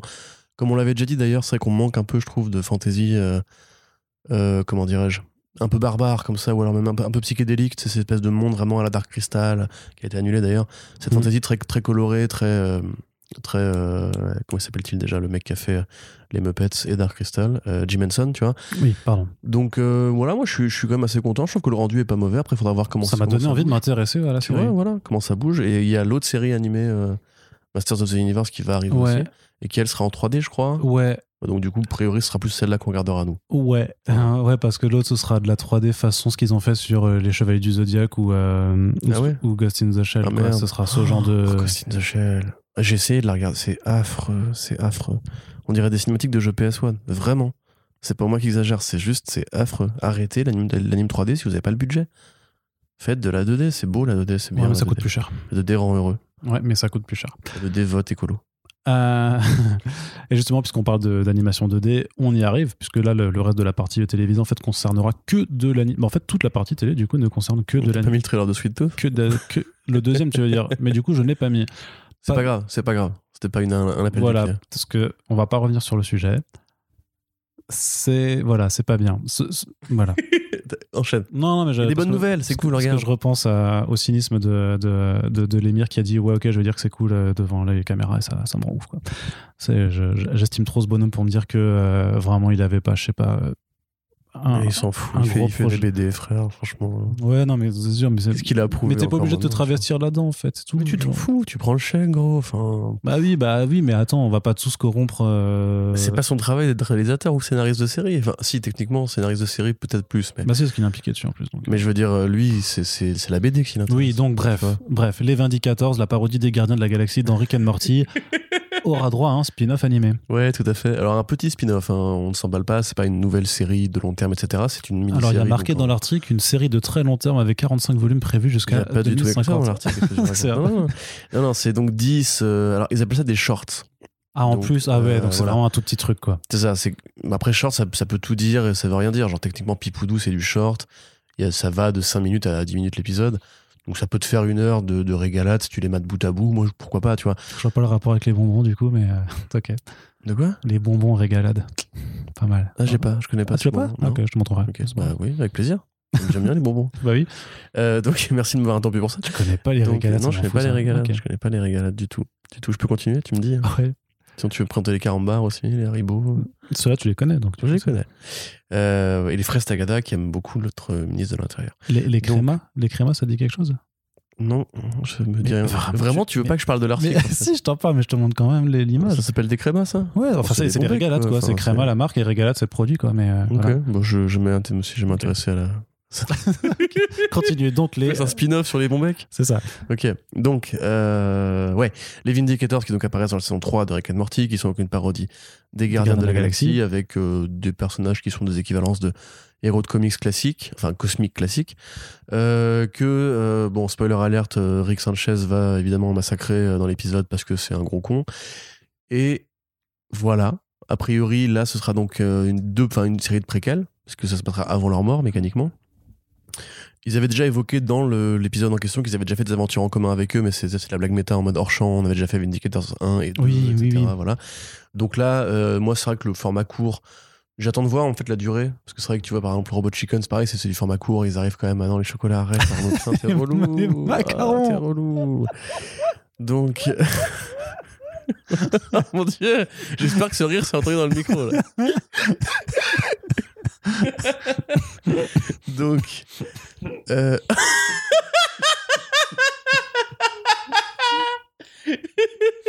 le mec a un fou rire. un fuck qui agonise. Donc, bref, c'est bien, c'est cool, on est content. Non, c'est cool. Plus de Rick and Morty, plus de Justin Roland. C'est deux scénaristes femmes. Parce qu'il n'y a pas de scénariste, je dis deux scénaristes, pour préciser que c'est des femmes, parce qu'en fait, à l'oral, ça, ça- ça- ça ne s'entend Bah pas. non. Ni à l'écrit d'ailleurs, de scénaristes, c'est- neutre. Donc ce sera donc deux euh, écrivaines voilà, qui travaillent régulièrement sur la série, dont la nana qui a co-créé l'épisode euh, où apparaissent les Vindicators, qui seront aux commandes. C'est cool. Euh, On voit que Royland aussi, d'ailleurs, tu l'as pas vu dans le programme, euh, s'intéresse de plus en plus à varier d'autres trucs que Rick and Morty. Il fait euh, le comics Traverse of the Universe qui est basé sur le jeu euh, Switch, PS4, etc. Trover plus le Orcs in Space. Euh, Il y a Solar Opposites. Euh, Harmon a récemment annoncé sa nouvelle, sa nouvelle série animée aussi. Donc on sent que ça gravite un peu autour de Rick and Morty. Le temps de Et dans continuer ouais. et tout. Voilà, Mhm. d'ailleurs, la, la prochaine saison arrive bientôt. Donc voilà, pour les fans de cet univers qui est quand même super cool, c'est chouette. Ouais, carrément. Non, je suis... Et puis ça nous permet de parler un petit peu plus de Rick and Morty euh, de Et façon détournée, de, de- de- façon détournée, même quand, quand on rédige un peu sur le Comics Blog. Donc c'est c'est plutôt cool de pouvoir euh, varier les plaisirs comme ça entre les régalades et les la durée. Corentin, on continue avec HBO Max qui, euh, alors on, on a un gros point HBO Max à faire après, mais vraiment juste sur le pur plan des annonces, euh, deux très bonnes nouvelles a priori pour les fans d'animation avec deux séries animées qui arrivent à la fois sur HBO Max et Cartoon Network. Euh, on a dans un premier temps My Adventures with Superman, qui est donc une série d'animation plutôt jeunesse, récit de, là aussi, coming of age, de Clark Kent, Lois Lane et Jimmy Olsen. Alors qu'ils sont un peu dans leur vingtaine, qu'ils n'ont pas complètement développé à la fois euh, leurs alter ego de, l'un de, Superman et de l'autre de Lois Lane, euh, reporter de choc, et qui vont justement apprendre voilà, euh, à, faire, à, mêler le- les deux aspects, grosso modo, de leur vie, avec un style d'animation qui est très, avec un chara design qui, qui fait très aussi un peu manga, je dirais, tout simplement, enfin un peu anime japonaise, mais voilà, qui est assez, assez coloré, je dirais frais en jouet, ça a l'air assez euh, juste frais en fait, avec euh, du coup Lois Lane qui a une cou enfin une- les cheveux, les cheveux courts. Et ils ont remis du coup un Jimmy Lawson euh, de, de couleur, comme dans la série Supergirl. Je peux dire noir, hein, quelque c'est part. pas. Ouais, mais, en fait, j'hésite parce que la teinte, en tout cas, je sais pas si c'est l'écran. J'ai l'impression qu'il n'est pas forcément renois, mais peut-être hindou en fait, avec la, la teinte. C'est vraiment. Je te jure Bon. que la couleur, mais, mais pas. Bon, euh, peut-être, non, peut-être, c'est pour ça donc. Voir euh, le, le- qui, qui sera annoncé au doublage. Ouais, c'est ça. Euh, mais en tout cas, voilà, donc il reprend. D'ailleurs, figure-toi que comme l'annonce initiale du Jimmy Olsen Renoir dans Supergirl il y a 5 ans, il y a encore des gens qui font Ah, écoute ça, il y en a marre de ça. Et d'un coup, j'ai l'impression qu'on est passé dans une forme de boucle temporelle un peu, un peu nulle. Ouais, tu sais, depuis, en fait. euh, voilà, moi je, je rappelle quand même aux gens que Harvey Dent était noir dans les films de Tim Burton que vous avez aimé quand vous étiez petit et vous n'êtes pas devenu de villes SJW en grandissant, donc en fait ça n'a aucune importance. Et taisez-vous, Voilà. vous saoulez. Par contre, tu as vu les, du coup l'image, ça fait que c'est avec Jack Quaid donc euh, qui donne sa Oui. voix à Huey dans The, The Boys, Boys. qui sera euh, Clark Kent et donc c'est l'actrice Alice Lee euh, qui est annoncée pour Lois Lane Elle fait quoi, Alice Lee et hein euh, elle a fait Zoe's Extraordinary Playlist. Je pas. sais pas ce que c'est du tout. Mais ça a l'air bien. hein. Le titre très bien en tout cas. mais ouais, du coup, cool. euh, Ça a l'air plutôt a sympa priori, ce projet-là. En tout juste- cas, je finis juste. pourquoi tu me coupes Il y, a, il y a une sorte de petit peps comme ça dans l'image qui est montré. Enfin, la Lois Lane a l'air juste en une image. Franchement, ça a l'air trop marrant la, la relation et tout. C'est, je, je pense que voilà, Clark Kent est forcément timide et euh, un peu se fait un peu bolosser en fait par les Maladroit. deux autres, cla- clairement, tu vois. Enfin, je sais pas, il y a vraiment un truc qui se dégage de, de cette première illustration qui personnellement me parle bien. Ouais, parce que ça peut être intéressant d'avoir une dynamique de trio plutôt que justement d'avoir euh, Sauf si c'est un triangle amoureux. Clark. Non, je pense pas. Je, bon, ils feront jamais Jimmy et Lois euh, un triangle amoureux. Mais euh, justement, il y a le côté. C'est c'est plutôt la grande sœur en général euh, par rapport à, à Jimmy. Mais non, ça peut être cool d'avoir justement un truc qui n'est pas que sur le point de vue de Clark et de sa relation aux autres, mais de leur relation à tous les trois, parce que c'est Mm. vrai que c'est un Une petit sorte peu. de Friends euh, dans Metropolis. Ouais, ouais, ouais, non, mais. Enfin, il y a d'autres euh, référents culturels que Friends, mais euh, là, j'avoue que tout, tout de suite, là, du coup, tu m'as matrixé, j'arrive pas à penser aux choses que Friends en Metropolis. Merci Arnaud. Euh, en plus, d'ailleurs, très rigolo, parce que dans euh, et Clark, euh, Superman avait la voix française de Chandler. Et oui, Ok, Emmanuel Curtil, qui est aussi la voix française de euh, Jim Carrey Tout à fait. et de Ben Stiller. Oui. Voilà. Et de, euh, du mec là, Austin Powers. Voilà. Je peux continuer très longtemps, tu sais. Ah, je ne t'arrête pas. hein. Et donc là, c'est rigolo parce que c'est un petit peu en fait le reflet inverse de l'autre série animée dont, dont- dont on va parler, qui a priori va prendre une teinte, une teinte beaucoup plus sombre et plus, je ne sais pas si je vais dire adulte, mais effectivement beaucoup plus euh, noir. Que là, ils se sont dit, c'est Superman, donc on va le faire en mode léger, on va le faire en mode euh, joyeux, en mode coloré, en mode. Alors, j'ai pas envie de dire teen parce que la vingtaine, c'est pas teen, et jeunes adultes, ça m'irait beaucoup mieux. Ça m'intéresse. Euh, comme je l'avais dit justement, je trouve que bah, ça me paraîtrait tellement logique que les mecs fassent un cartoon Super Sons que en fait ils le font jamais. Donc tant qu'à faire, je préfère qu'on vienne à cette espèce d'énergie un petit peu, euh, ouais, voilà, légère, comme tu dis, euh, fraîche. Tu vois, Mm. une lecture justement qui ne s'embarrasse pas avec le Calel Bresson, même si quelque part après ils vont faire une justice, donc euh, il y en aura pour tous les publics. Mais euh, voilà, avec le Calel Bresson, un petit peu genre, oh là là, c'est dur d'être tout puissant et tout, un truc vraiment voilà qui revient au côté. Superman, c'est d'abord, c'est quoi? C'est un héros sympa. Tu vois, donc arrêtez d'essayer de le noircir ou d'en faire une sorte de, martyr jésuite et compagnie. Donc euh, ça me va, je suis content. Mhm. Je suis content quand même parce que avec la, la série Aquaman aussi, c'est quand même trois propositions artistiques Très qui, différente. tu vois, qui changent vraiment quoi. Pour le coup, ouais, c'est euh, justement, c'est pas la même chose qu'avec leur film d'animation. Mais donc, l'autre proposition qui arrive et qui a fait grand bruit, euh, c'est une nouvelle série animée Batman Caped Crusader. euh, qui arrive aussi pour HBO Max avec Bruce Timm à la production, avec aussi J.J. Abrams, parce que c'est- ça fait partie de leur très gros contrat entre Bad Robot et, Warner, et aussi Matt Reeves, donc le réalisateur du prochain film The Batman. La typographie du poster qui a été dévoilé reprend clairement euh, celle de la série animée Batman euh, des années 90. Le Batman que l'on voit, c'est le Batman du Golden Age. Alors, certains parlaient, je sais que Kevin Smith notamment avait fait euh, dans un moment de son podcast, il parlait d'un reboot de la série Batman TAS par Bruce Timm.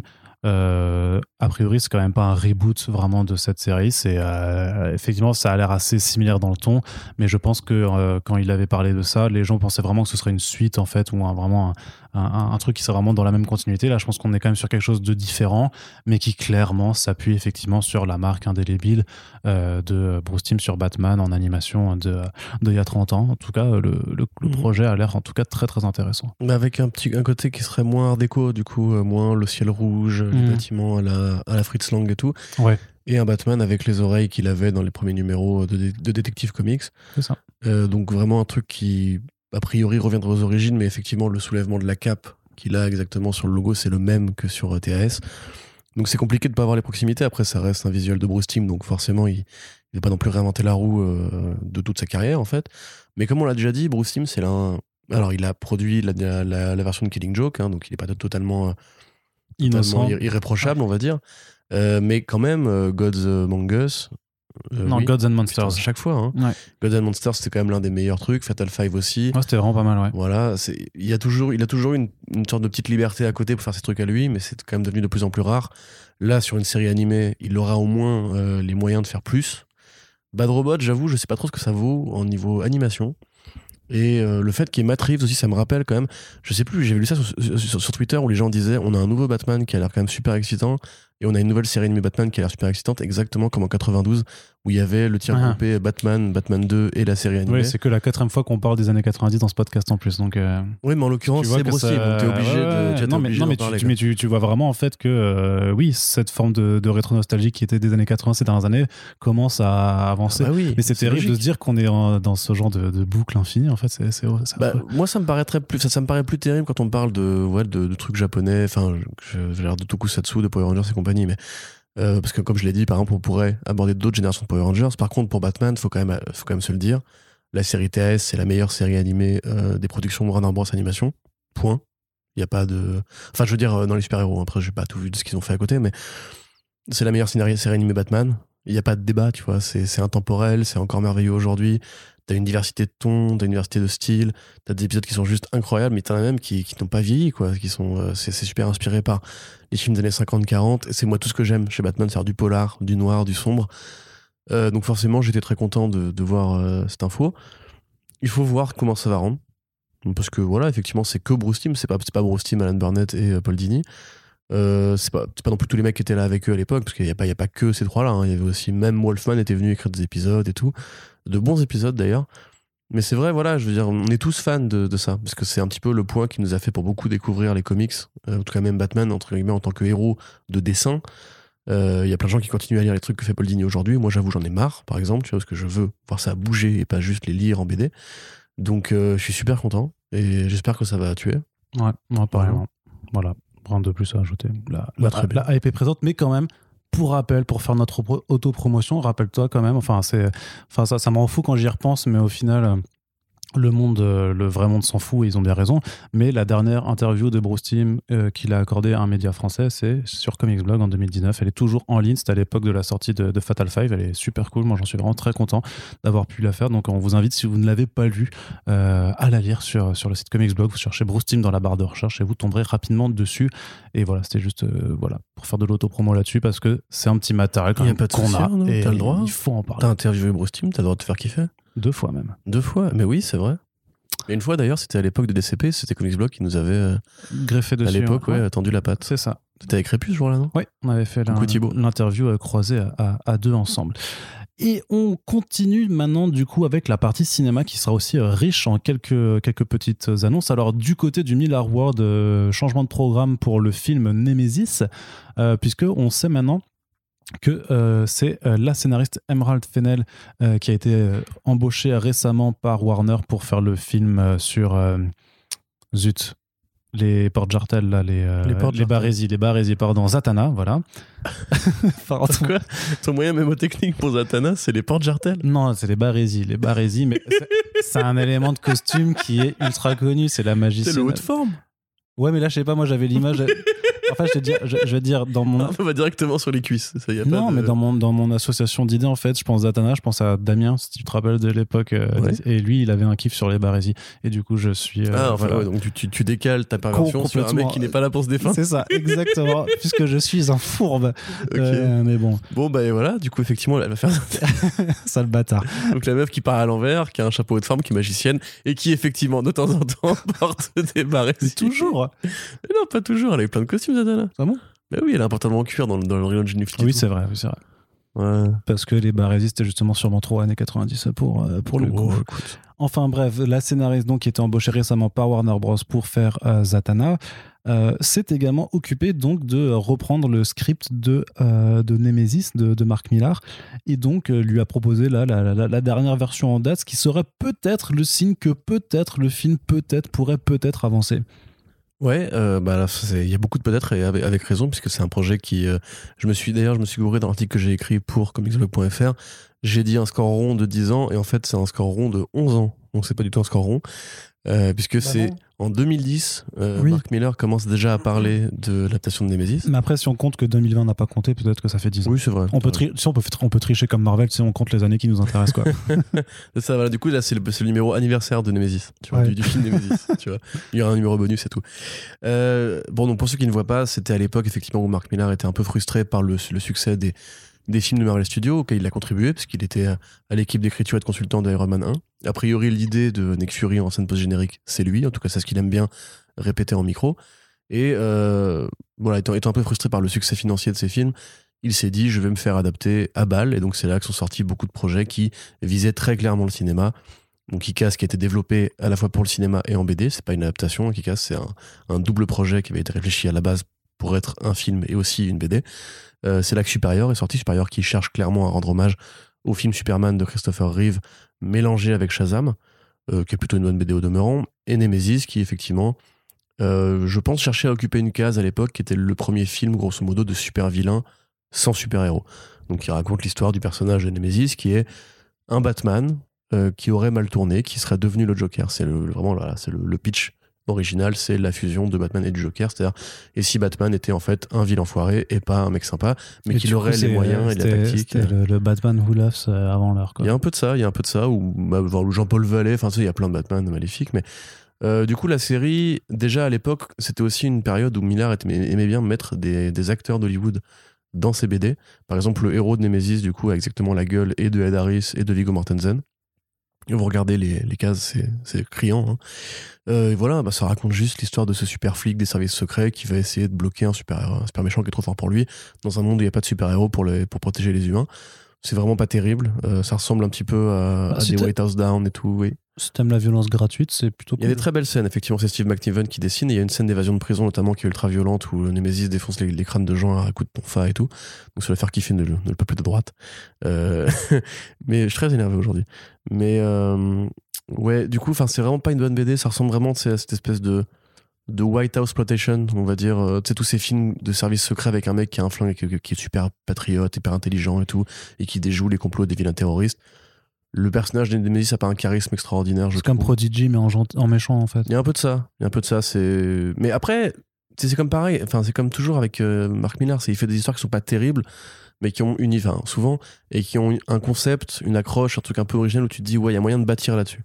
Comme The Secret Service avec Kingsman. Tu vois, le comic ça n'a pas d'intérêt, mais enfin pas un grand intérêt. Et d'ailleurs, pareil, il y avait déjà à l'époque euh, Mark Hamill dedans, donc c'était vraiment Mark Oui. Hamill dans ouais. la BD. Et après, du coup, ils ont pris Mark Hamill pour jouer le personnage dans le film, sauf qu'il joue plus Mark Hamill. Donc tu vois, c'est vraiment, c'était je racole, tu vois, c'est genre je vais vous mettre un acteur par, par comics pour être bien sûr. Bah, il a vu que ça avait marché avec euh, Samuel Eh ouais. Jackson, et donc ouais. voilà. hein. Tout à fait. Donc alors à l'époque, ça devait être, c'est un, peu long, excusez-moi, ça devait être Tony Scott qui devait le faire. Tony Scott, donc le frère de Ridley Scott, qui a fait de très grands films comme Les Samaritains, Domino, etc., qui est un, un monsieur qui est mort euh, beaucoup trop jeune. Et euh, bah, du coup, le projet était un peu en jachère. Joe Carnahan, qui a fait l'agence touriste qui est mise à prix, devait aussi s'en occuper. Puis finalement, lui, il a aussi passé la main. Et ça fait quelques années que Millard dit oui, c'est encore en projet, vous inquiétez pas, j'en parle, j'en parle, j'en parle.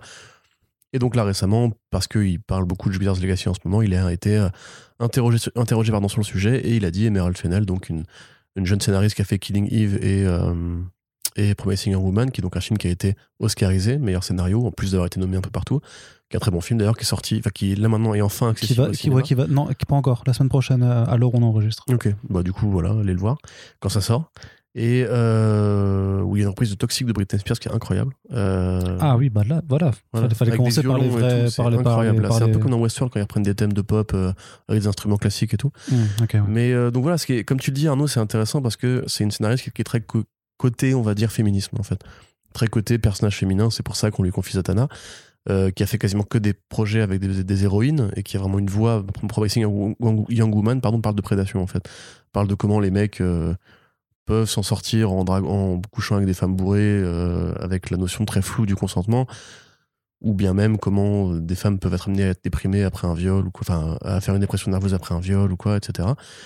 Donc elle a beaucoup de choses à dire sur la question. Nemesis n'a, on va dire très simplement, n'a aucun personnage féminin. Point.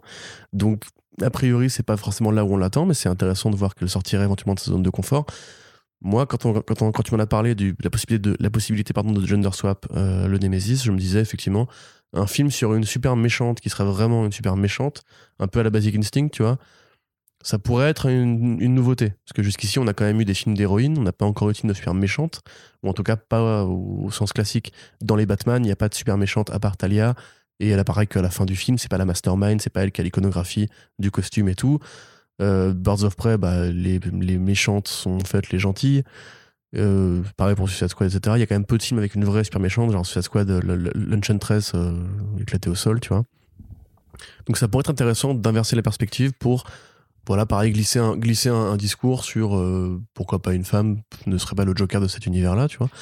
Donc j'avoue que ça m'intéresse, mais c'est très compliqué d'y croire encore parce qu'il y a tellement de gens qui ont essayé, se sont cassés les dents à- sur ce projet qui peut-être en fait n'est pas adaptable parce qu'il a peut-être pas grand-chose à dire en fait. Mm.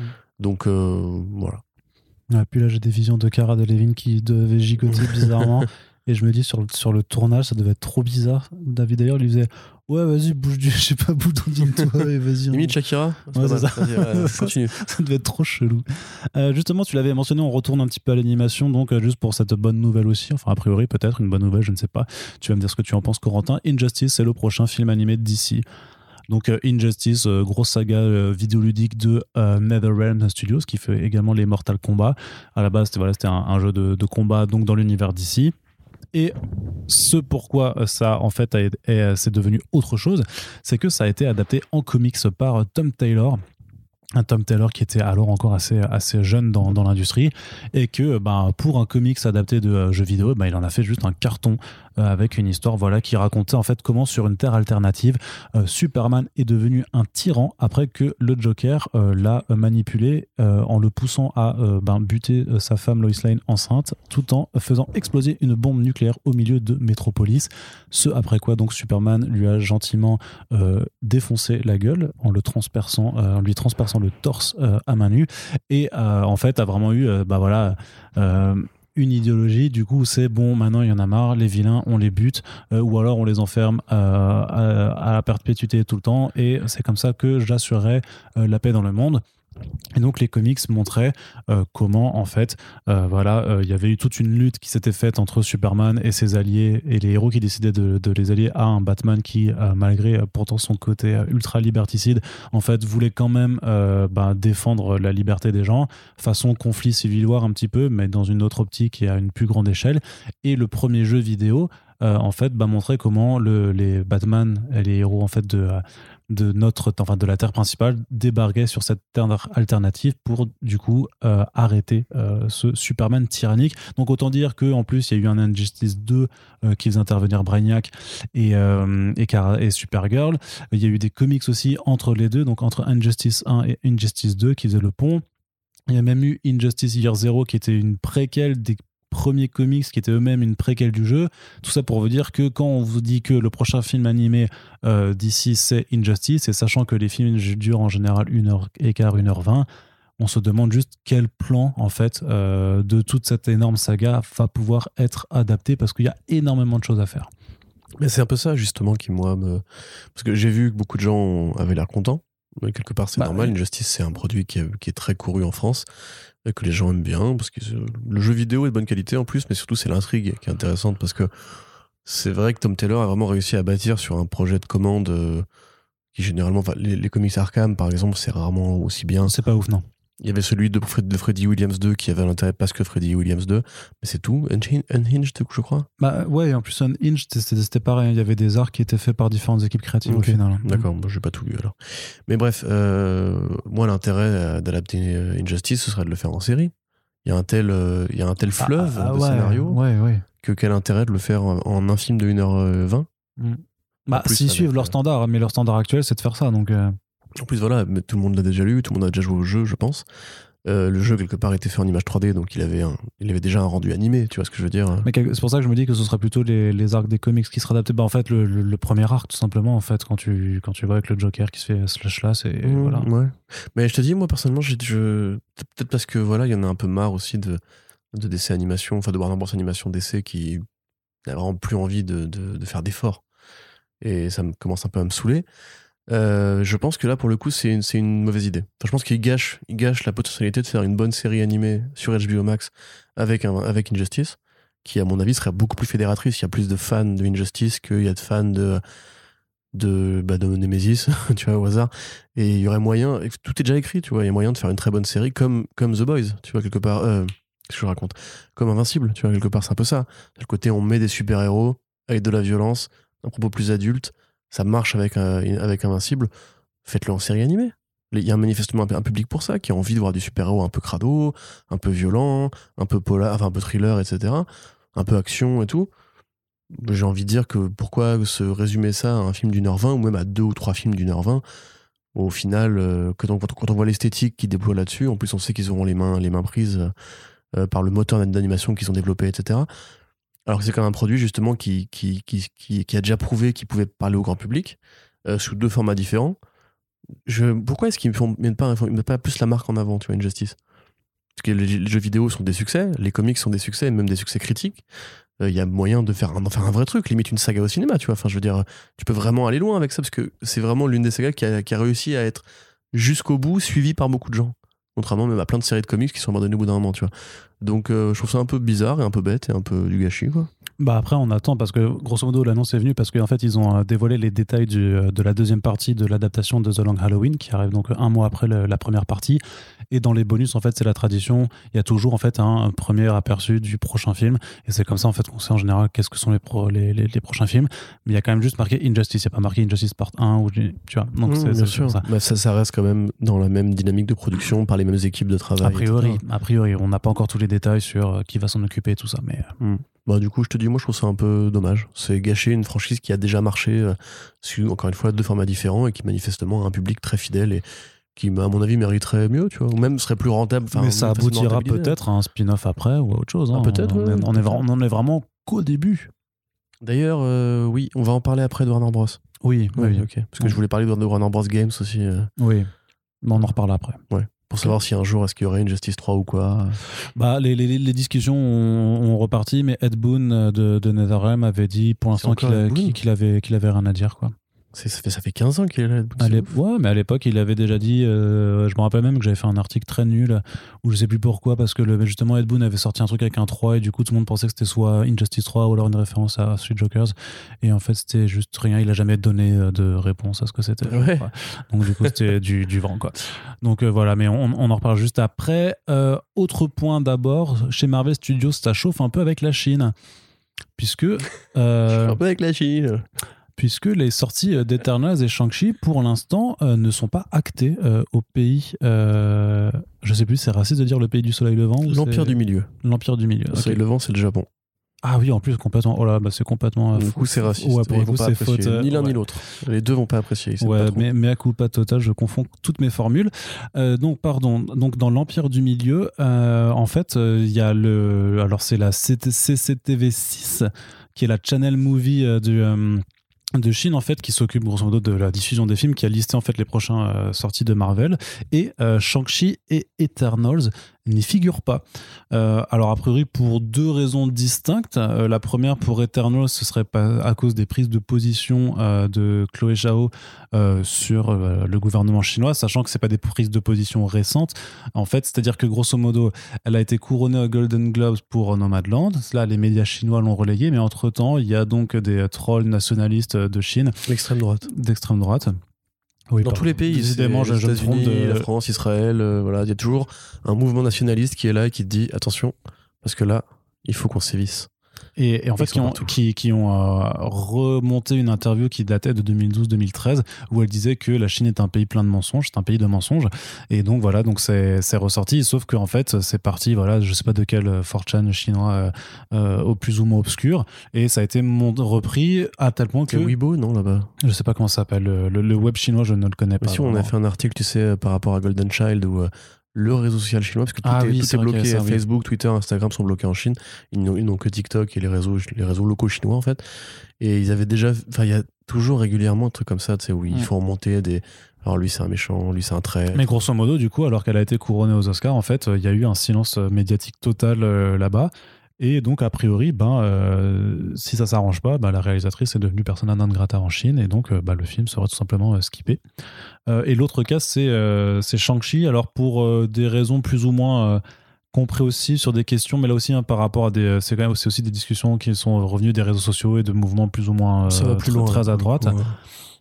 Mais sur euh, la façon dont euh, voilà la Chine sera représentée dans le film euh, d'Asten Daniel Cretan, Euh, sachant que mais ah, t'as as différentes critiques sur le fait qu'effectivement euh, le, film pourrait être euh, euh, enfin pourrait dépeindre en fait des stéréotypes de de, de, chinois en fait tout simplement. Euh, et aussi parce que alors les acteurs principaux euh, ne répondraient pas ou ne correspondraient pas aux standards euh, de beauté en Chine et avec cette, cette accusation hyper retorse de dire vous avez choisi des acteurs qui correspondent pas à nos standards de beauté pour vous foutre de notre gueule ce que j'ai un petit peu quand même du mal à, m'expliquer C'est du euh, fascisme euh, et, et de, de l'ethno, comment dirais-je De l'eugénisme, en fait, la limite. C'est en fait, la Chine veut moi je trouve ça juste bête mais garder euh, la main sur la façon dont les personnages chinois sont représentés par d'autres pays à l'international. Ouais. Et qu'en général, ils, ils acceptent que ce soit fait avec des personnages secondaires. Là, comme c'est un film qui se base en Chine avec des personnages inscrits dans un contexte culturel et l'histoire du pays, euh, là, il y a un droit de regard, on va dire, qui est plus vénère et les nationalistes ne supportent pas. euh, Tu vois, c'est comme si nous, par exemple, on écrivait à Marvel et on disait on sortira pas en France euh, Captain America's Winter Soldier parce que George Batroc est censé être français, il a un accent ca- ca- canadien, tu vois. Et, tu vois, ce serait tout, aussi débile et presque quelque part raciste parce que c'est c'est pas c'est pas vois, la francophonie ne se résume pas qu'à la France. Et puis s'ils ont envie de prendre un acteur euh, un acteur québécois, ils font ce qu'ils veulent, on s'en branle, tu vois. Que là, pour le coup, ça participe d'un d'un écosystème de censure très. Enfin, c'est fascinant euh, la façon dont les États-Unis se sont pliés aux désiderata d'une dictature, en fait. Parce que la Chine est une dictature. Faut- J'ai des gens qui, quand on dit ça, apparemment, ça les énerve. C'est je- bizarre quand même. T'as pas le droit est une dictature. C'est littéralement une dictature. Le président est maintenant. il- mais ils le reconnaissent eux-mêmes ils le disent eux-mêmes en voilà. Non, ils disent République populaire de Chine. non non mais ils disent que c'est une, dic- une dictature démocratique ou un truc comme ça dans Ouais, le sens ça, que voilà, tu- c'est mais mais c'est logique. quand même c'est officiellement appelé comme ça en fait Voilà. Euh, Et donc, euh, bon, c'est pas nouveau, hein, ça fait déjà depuis les années 90 que les, les États-Unis essayent de s'implanter en Chine parce que ils ont délocalisé les moyens de production là-bas et il se trouve qu'effectivement, le président Xi Jinping euh, a eu la bonne idée, d'essayer de, de monter un peu euh, le niveau de vie local. C'est-à-dire qu'il y a un vrai, euh, une mécanique de gentrification, on va dire, en Chine, où en fait le niveau de vie progresse, une classe moyenne qui s'est établie, qui a le droit à plus de liberté, plus de loisirs, plus d'acquis sociaux. Donc c'est beaucoup mieux qu'il y a 30 ans, par exemple. Et, du coup, bah, ils ont aussi accès à Internet, aux réseaux sociaux, etc. Mais euh, ce parc de consommateurs potentiels, qui est énorme forcément, et qui intéresse pas que les studios d'Hollywood, qui intéresse les marques françaises, qui intéresse les gros pourvoyeurs de- d'alimentaire, de, de textiles, etc., euh, quelque part sont obligés en fait de faire le compromis moral, de se dire là, il y a beaucoup de consommateurs, mais en même temps, c'est une dictature et elle a le droit de, de nous imposer des choses. Par exemple, euh, les gens ne le savent pas, forcément, mais il y a un nombre de films américains, enfin plutôt internationaux, qui sont autorisés en Chine chaque année. Parce que le ministère de la Culture locale veut défendre le produire local, le produire chinois, qui est très contrôlé. Et donc, il y a, une limite, grosso modo, de ce qu'ils peuvent importer, qui est 40 films par an. Donc, il y a plein de films qui, ne font pas ces 40, euh, enfin, cette sélection de 40 films. Je crois pas dire de conneries en disant que Joker, par exemple, a mis très longtemps à sortir en Chine. Je sais même pas si d'ailleurs il est vraiment sorti. Parce que c'est pareil, le propos euh, gilet jauniste, euh, comme dirait Juan Branco du film, les a un peu effrayés. Euh, pareil pour The Golden Child, d'ailleurs, effectivement. Donc, il y a des trucs qui, sont quasiment invisibles. Par exemple, dans, Top Gun 2, tu sais, dans Top Gun, euh, euh, le, héros euh, joué par Tom Cruise, c'est un pilote de la, Transpacifique. Et en fait, il y a une tradition, c'est que les pilotes, en fait, portent sur leur blouson les écussons des pays, enfin les, drapeaux des pays par lesquels ils sont déjà passés. Donc, par exemple, dans Top Gun 1, sur le blouson de Tom Cruise, il y a le drapeau de Taïwan. Taïwan, qui est un territoire au sud de la Chine, que la Chine revendique. C'est pas officiel, mais la Chine revendique. La Chine considère que c'est un, pays euh, qui n'existe pas, que c'est une colonie chinoise. Et donc, pour Top Gun 2, ils ont viré le drapeau de Taïwan du blouson de Tom Cruise. Ça, c'est invisible, par exemple. Dans Pirates des Caraïbes euh, 3, avec le personnage de Chow Yun-fat, donc l'acteur asiatique de Tigre et Dragon, etc., comme il joue un pirate dans le film, la Chine a demandé à ce que ces scènes soient coupées au montage. Alors que justement, tous les personnages sont des pirates dans le film. C'est le principe, ça s'appelle Pirates, au pluriel des Caraïbes. Euh, c'est cool d'avoir un personnage asiatique parce qu'on sait que les pirates asiatiques existaient, que Singapour était une des places fortes de la piraterie. C'est même quelque part accurate et c'est cool de faire cette ouverture d'esprit, de, mettre justement un acteur asiatique dans un film qui est quand même très blanc. Mais la Chine dit votre personnage est un pirate, même si tous les autres personnages sont des pirates, c'est interdit, vous n'avez pas le droit de faire ça. Alors ça peut aller très loin. World War Z, par exemple, au départ, le bouquin euh, situe l'épidémie, le début de l'épidémie en Chine. Et parce que Hollywood comptait implanter, enfin comptait importer le film euh, en Chine, ils ont dû décaler l'origine de, de la pandémie ailleurs. Alors je sais plus exactement où. C'est con quand Mais, même. euh, mais ce qui, ce qui, voilà, aujourd'hui, c'est très, encore plus ridicule. Parce Mm. que on- une épidémie qui vient de Chine, tu vois, effectivement, tu peux dire que c'était Bon. réaliste de le faire. tu vois. Et quelque part, Straczynski aurait, encore une fois, pré- pré- prévu le futur, parce que c'est lui qui a écrit le scénario de ce film-là. Ah oui. Euh, oui, oui. Ah, parfait. Il est très fort. Il est très très fort.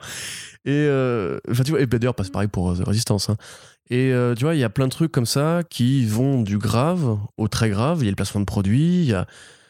Vraiment, en fait, c'est une façon de représenter le pouvoir asiatique. Tu vois, il y a plus de vilains chinois dans les films maintenant. C'est de moins en moins vrai. Regarde, regarde, chez Marvel, le mandarin n'est pas chinois.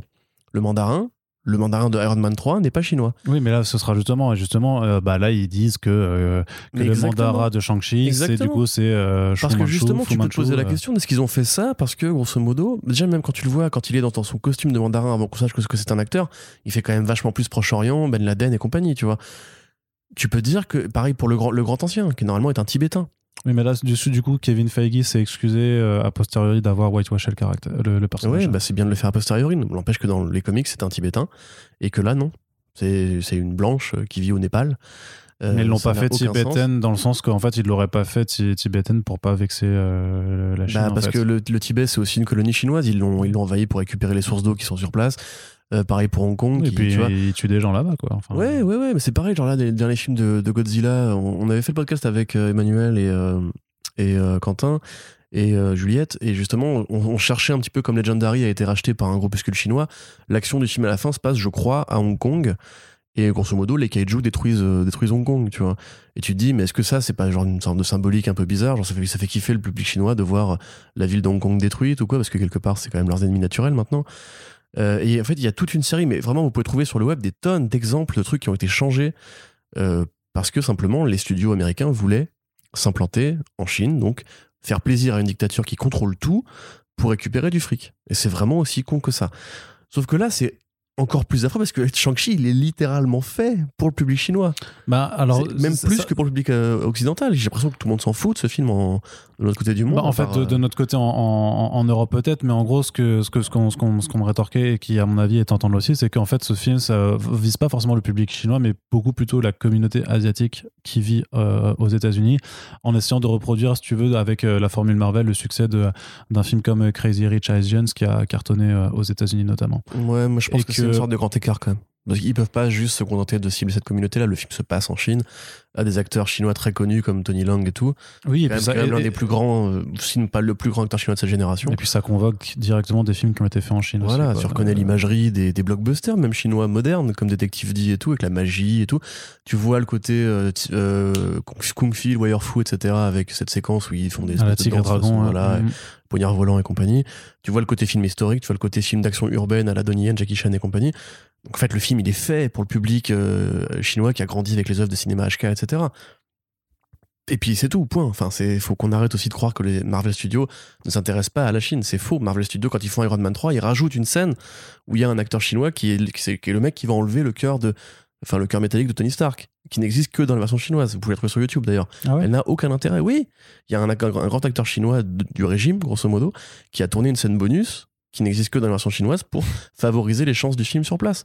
Les affiches des films Star Wars sont refaites. Ils virent Chewbacca parce que, alors apparemment, il y a des théories comme quoi ce serait raciste de faire ça. Non, mais Euh, par contre, ils avaient enlevé John Boyega, je crois aussi. Voilà, ils, euh, avaient, enfin, ils avaient diminué John Boyega parce que c'est un pays raciste. Et ils avaient mis plus en avant l'Empire parce que pour eux, l'Empire, en fait, c'est bien. Bah oui. C'est bizarre. Hein. Mm. Mais du coup, il y a plein en fait, d'incompréhensions culturelles comme ça. Et quelque part, moi, j'ai envie de dire chez. Parce que Marvel Studios, euh, ils m'emmerdent. Avec leur, justement, leur facilité, même plutôt, plus généralement, Disney. Leur facilité à, vendre dans leurs films des héros qui, luttent pour la justice contre les, méchants rois, les méchants milliardaires, etc. C'est, Iron Man, c'est que ça. hein. Euh, et en définitive, dans la vraie vie, ils ont un comportement, mais qui est ultra limite. Euh, Mulan, il était tourné dans la région à côté des camps de travail des Ouïghours.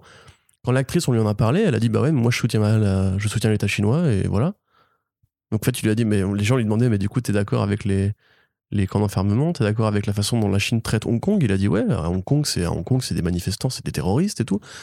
Et t'es en mode Mais what? Mais ça va pas dire ça. Enfin, c'est- il y a des gens qui se font tuer. c'est- Tu, tu dis pas ça. Tu, tu- tu dis pas ce genre de choses comme Oui, ça. mais ça, c'est c'est- ça, c'est pré- c'est- c'est précon- c'est ces conceptions morales qui ont rien à voir avec son boulot d'actrice, quoi. Bah, euh, je suis pas. Enfin, non, mais. Je fais l'avocat du diable. hein, Mais la vois, prod, euh, par exemple, voilà, qui, qui choisit quand même cet environnement pour tourner cette actrice-là, que ses convictions à elle, qui fait un film qu'en plus c'est même pas respectueux de la vraie légende de, de Mulan en plus. Euh, je- t'as t'as des Fred de vraies personnes asiatiques d'origine chinoise ou même des vrais euh, chinois qui en parlent et qui te disent bah non c'est une insulte. Enfin ce film c'est c'est c'est une, c'est une, image d'épinal comme encore une fois l'accent québécois de, euh, Georges Saint-Pierre tu vois c'est tu peux pas croire que c'est fait par des gens qui savent de quoi ils parlent. Et à un moment donné faut peut-être que Hollywood se pose la question de à quel moment ça va être trop tu vois. À quel moment est-ce qu'on va arrêter de de polish les films pour euh, favoriser la, la, la, la pro- la propagande, vraiment, en fait, de virer les méchants chinois des films, c'est une façon de dire que la Chine, dans le vrai monde, n'est pas les méchants, alors qu'on peut quand même se poser la question. C'est une dictature euh, assez, assez violente, assez brutale, euh, qui de, se, répand de plus en plus, se pollue énormément, tu vois, il y a, il y a plein de critères. hein. Après, je vais pas, voilà, parce que là, je sens que je suis un, un monologue politique, etc. C'est pas forcément le but du truc, mais on pourrait quand même se dire que Marvel, euh, comme beaucoup de studios, en fait, devrait peut-être arrêter de cibler justement les critères d'exigence, parce Bah, que là, on, là, on en arrive à un le truc, c'est qu'ils se compromettent en fait. Ils se compromettent Ouais. à des règles de censure alors qu'ils sont plus ou moins graves euh, en, fonction, en fonction des films. Mais le truc, c'est que ça devient systématique. Et euh, c'est juste, c'est effectivement, c'est que, enfin, c'est une fois que la boîte de Pandore est ouverte, à quel moment elle va, euh, elle va s'ouvrir en grand? Puisque là, il y a, y a- a priori, il n'y a plus rien pour, pour la refermer. Mmh, bah bien sûr. Et puis là, en plus, tu vois que c'est- de plus en plus vénère. C'est que là, pour le coup, les, les- les accusations qu'on fait à, à Shang-Chi, elles sont stupides. Le vilain, est, le vilain est chinois. Mais oui, bah c'est logique. Dans vos films aussi, généralement, le vilain, il est chinois. C'est normal, puisque c'est des, stéréotypes. Là, le mandarin, c'est le, riche industriel qui euh, dirige une boîte de kung-fu, enfin, dirige un mouvement, une secte de kung-fu, etc. C'est un archétype usé que tu as eu dans tellement de films de kung-fu. Je veux dire, dans les films de Bruce Lee, il y avait déjà des trucs comme ça, tu vois. C'est pas raciste. Bordel de merde, c'est juste logique. C'est le fist. Le héros aussi est chinois. Tous les personnages dans le film sont asiatiques. Donc à un moment donné, il n'y a, y a rien de raciste à faire en sorte qu'il y- il y a un personnage qui soit un vilain dans le film et que c'est- il se trouve être de la même origine que le héros. Oui, et puis si le méchant avait été un, un, un- un- pareil, le régent d'une truc de kung-fu, mais qu'il avait été blanc, ça parlerait de whitewashing. Donc à un moment, c'est, enfin, il y a- Oui, dans, ce oui, cas, oui, dans- bah oui. dans ce cas, du coup, bah, on fait plus de films. C'est comme l'accusation de dire euh, c'est le stéréotype de Fu Manchu du péril jaune et tout, mais Le héros est asiatique, qu'est-ce que tu racontes? Non, et puis, et puis le truc, c'est qu'en plus, ils ont communiqué là-dessus parce que justement, ils voulaient pas euh, verser dans, de, là-dedans et qu'ils ont dit on a bien pris en compte euh, les critères modernes et machin et on fait attention de pas d'avoir un c'est méchant. écrit par des, par des scénaristes asiatiques, Oui, réalisé voilà, par un réalisateur asiatique. C'est voilà, c'est qu'ils disent on va faire attention d'avoir un méchant qui est asiatique, mais qui ne véhiculera pas les clichés euh, des personnages asiatiques tels qu'ils étaient écrits dans les années Ça les a 80. pas du tout dérangé pour les, pour les Arabes dans Iron Man 1 et dans Iron Man 3, mais bref. Oui, mais à l'époque, on pouvait dire des choses, alors qu'aujourd'hui, on, on peut peut plus. plus rien dire, Ah oui. exactement. Mais bref, tu vois, par contre, par rapport à Chloé Zhao, c'est vraiment dégueulasse parce que, enfin, pour le coup, c'est une réalisatrice qui a, bon, heureusement, n'a pas, n'a plus besoin de son pays natal, c'est un peu triste, mais, euh, enfin, c'est, c'est stupide, quoi. Justement, elle pourrait participer au soft power de, de son pays et les mecs, juste parce qu'elle a une interview il y a 4 ans ou 5 ans où elle dit euh, la vérité, c'est-à-dire qu'il y a une censure d'État, euh, c'est, officiel en plus, enfin, tu sais, la, la grande firewall de dire, Chine, mais- tu oui, c'est un truc. dire. Tu sais qu'en Chine, ils virent de l'internet chinois les opposants politiques, etc., pour que tu puisses pas les trouver sur Google et enfin le Google local et tout. Enfin, c'est- du coup, moi, j'avoue que je suis très content. J'espère que les deux, que le- les deux films, enfin non, pas Eternal, j'espère que Shang-Chi va se planter, non pas parce que je suis contre les asiatiques, au contraire, mais parce que le film lui-même, c'est ce qu'on dit depuis le début en fait, c'est le film lui-même euh, sent que c'est du racolage. Et une, du racolage vers un peuple qui, quand même, euh, enfin vers plutôt un gouvernement qui, quand même, pose de vraies questions, quoi. Enfin, je sais pas si on faisait genre un, un film avec un héros russe et qu'on faisait absolument tout ce que demande le- la, la version de la Russie commandée par, par Vladimir Poutine. Est-ce qu'on se dirait pas, est-ce que c'est normal que une dictature impose à une œuvre culturelle, un média euh, qui en plus par des comics, tu vois, au départ, euh, des, des règles de comment écrire tel personnage, tel personnage Bah, on verra bien comment euh, une partie de la Russie sera décrite dans Black Widow. hein. Ce sera intéressant à regarder aussi. hein. Bah oui, mais après c'est. Parce qu'à mon avis, Je, pense qu'ils sont, ils sont- s'en foutent du public russe aussi. Tu vois, c'est pas un public qui est très important financièrement pour les studios. C'est là toute la différence. C'est là ils peuvent se permettre. Ah ouais, parce que bah, c'est- tellement, il y a de la- russes la- dans l'histoire de, mar- de- de- du cinéma que. c'est tellement la compromission euh, pour l'argent, hein, tout simplement. Mais ça fait chier quand même.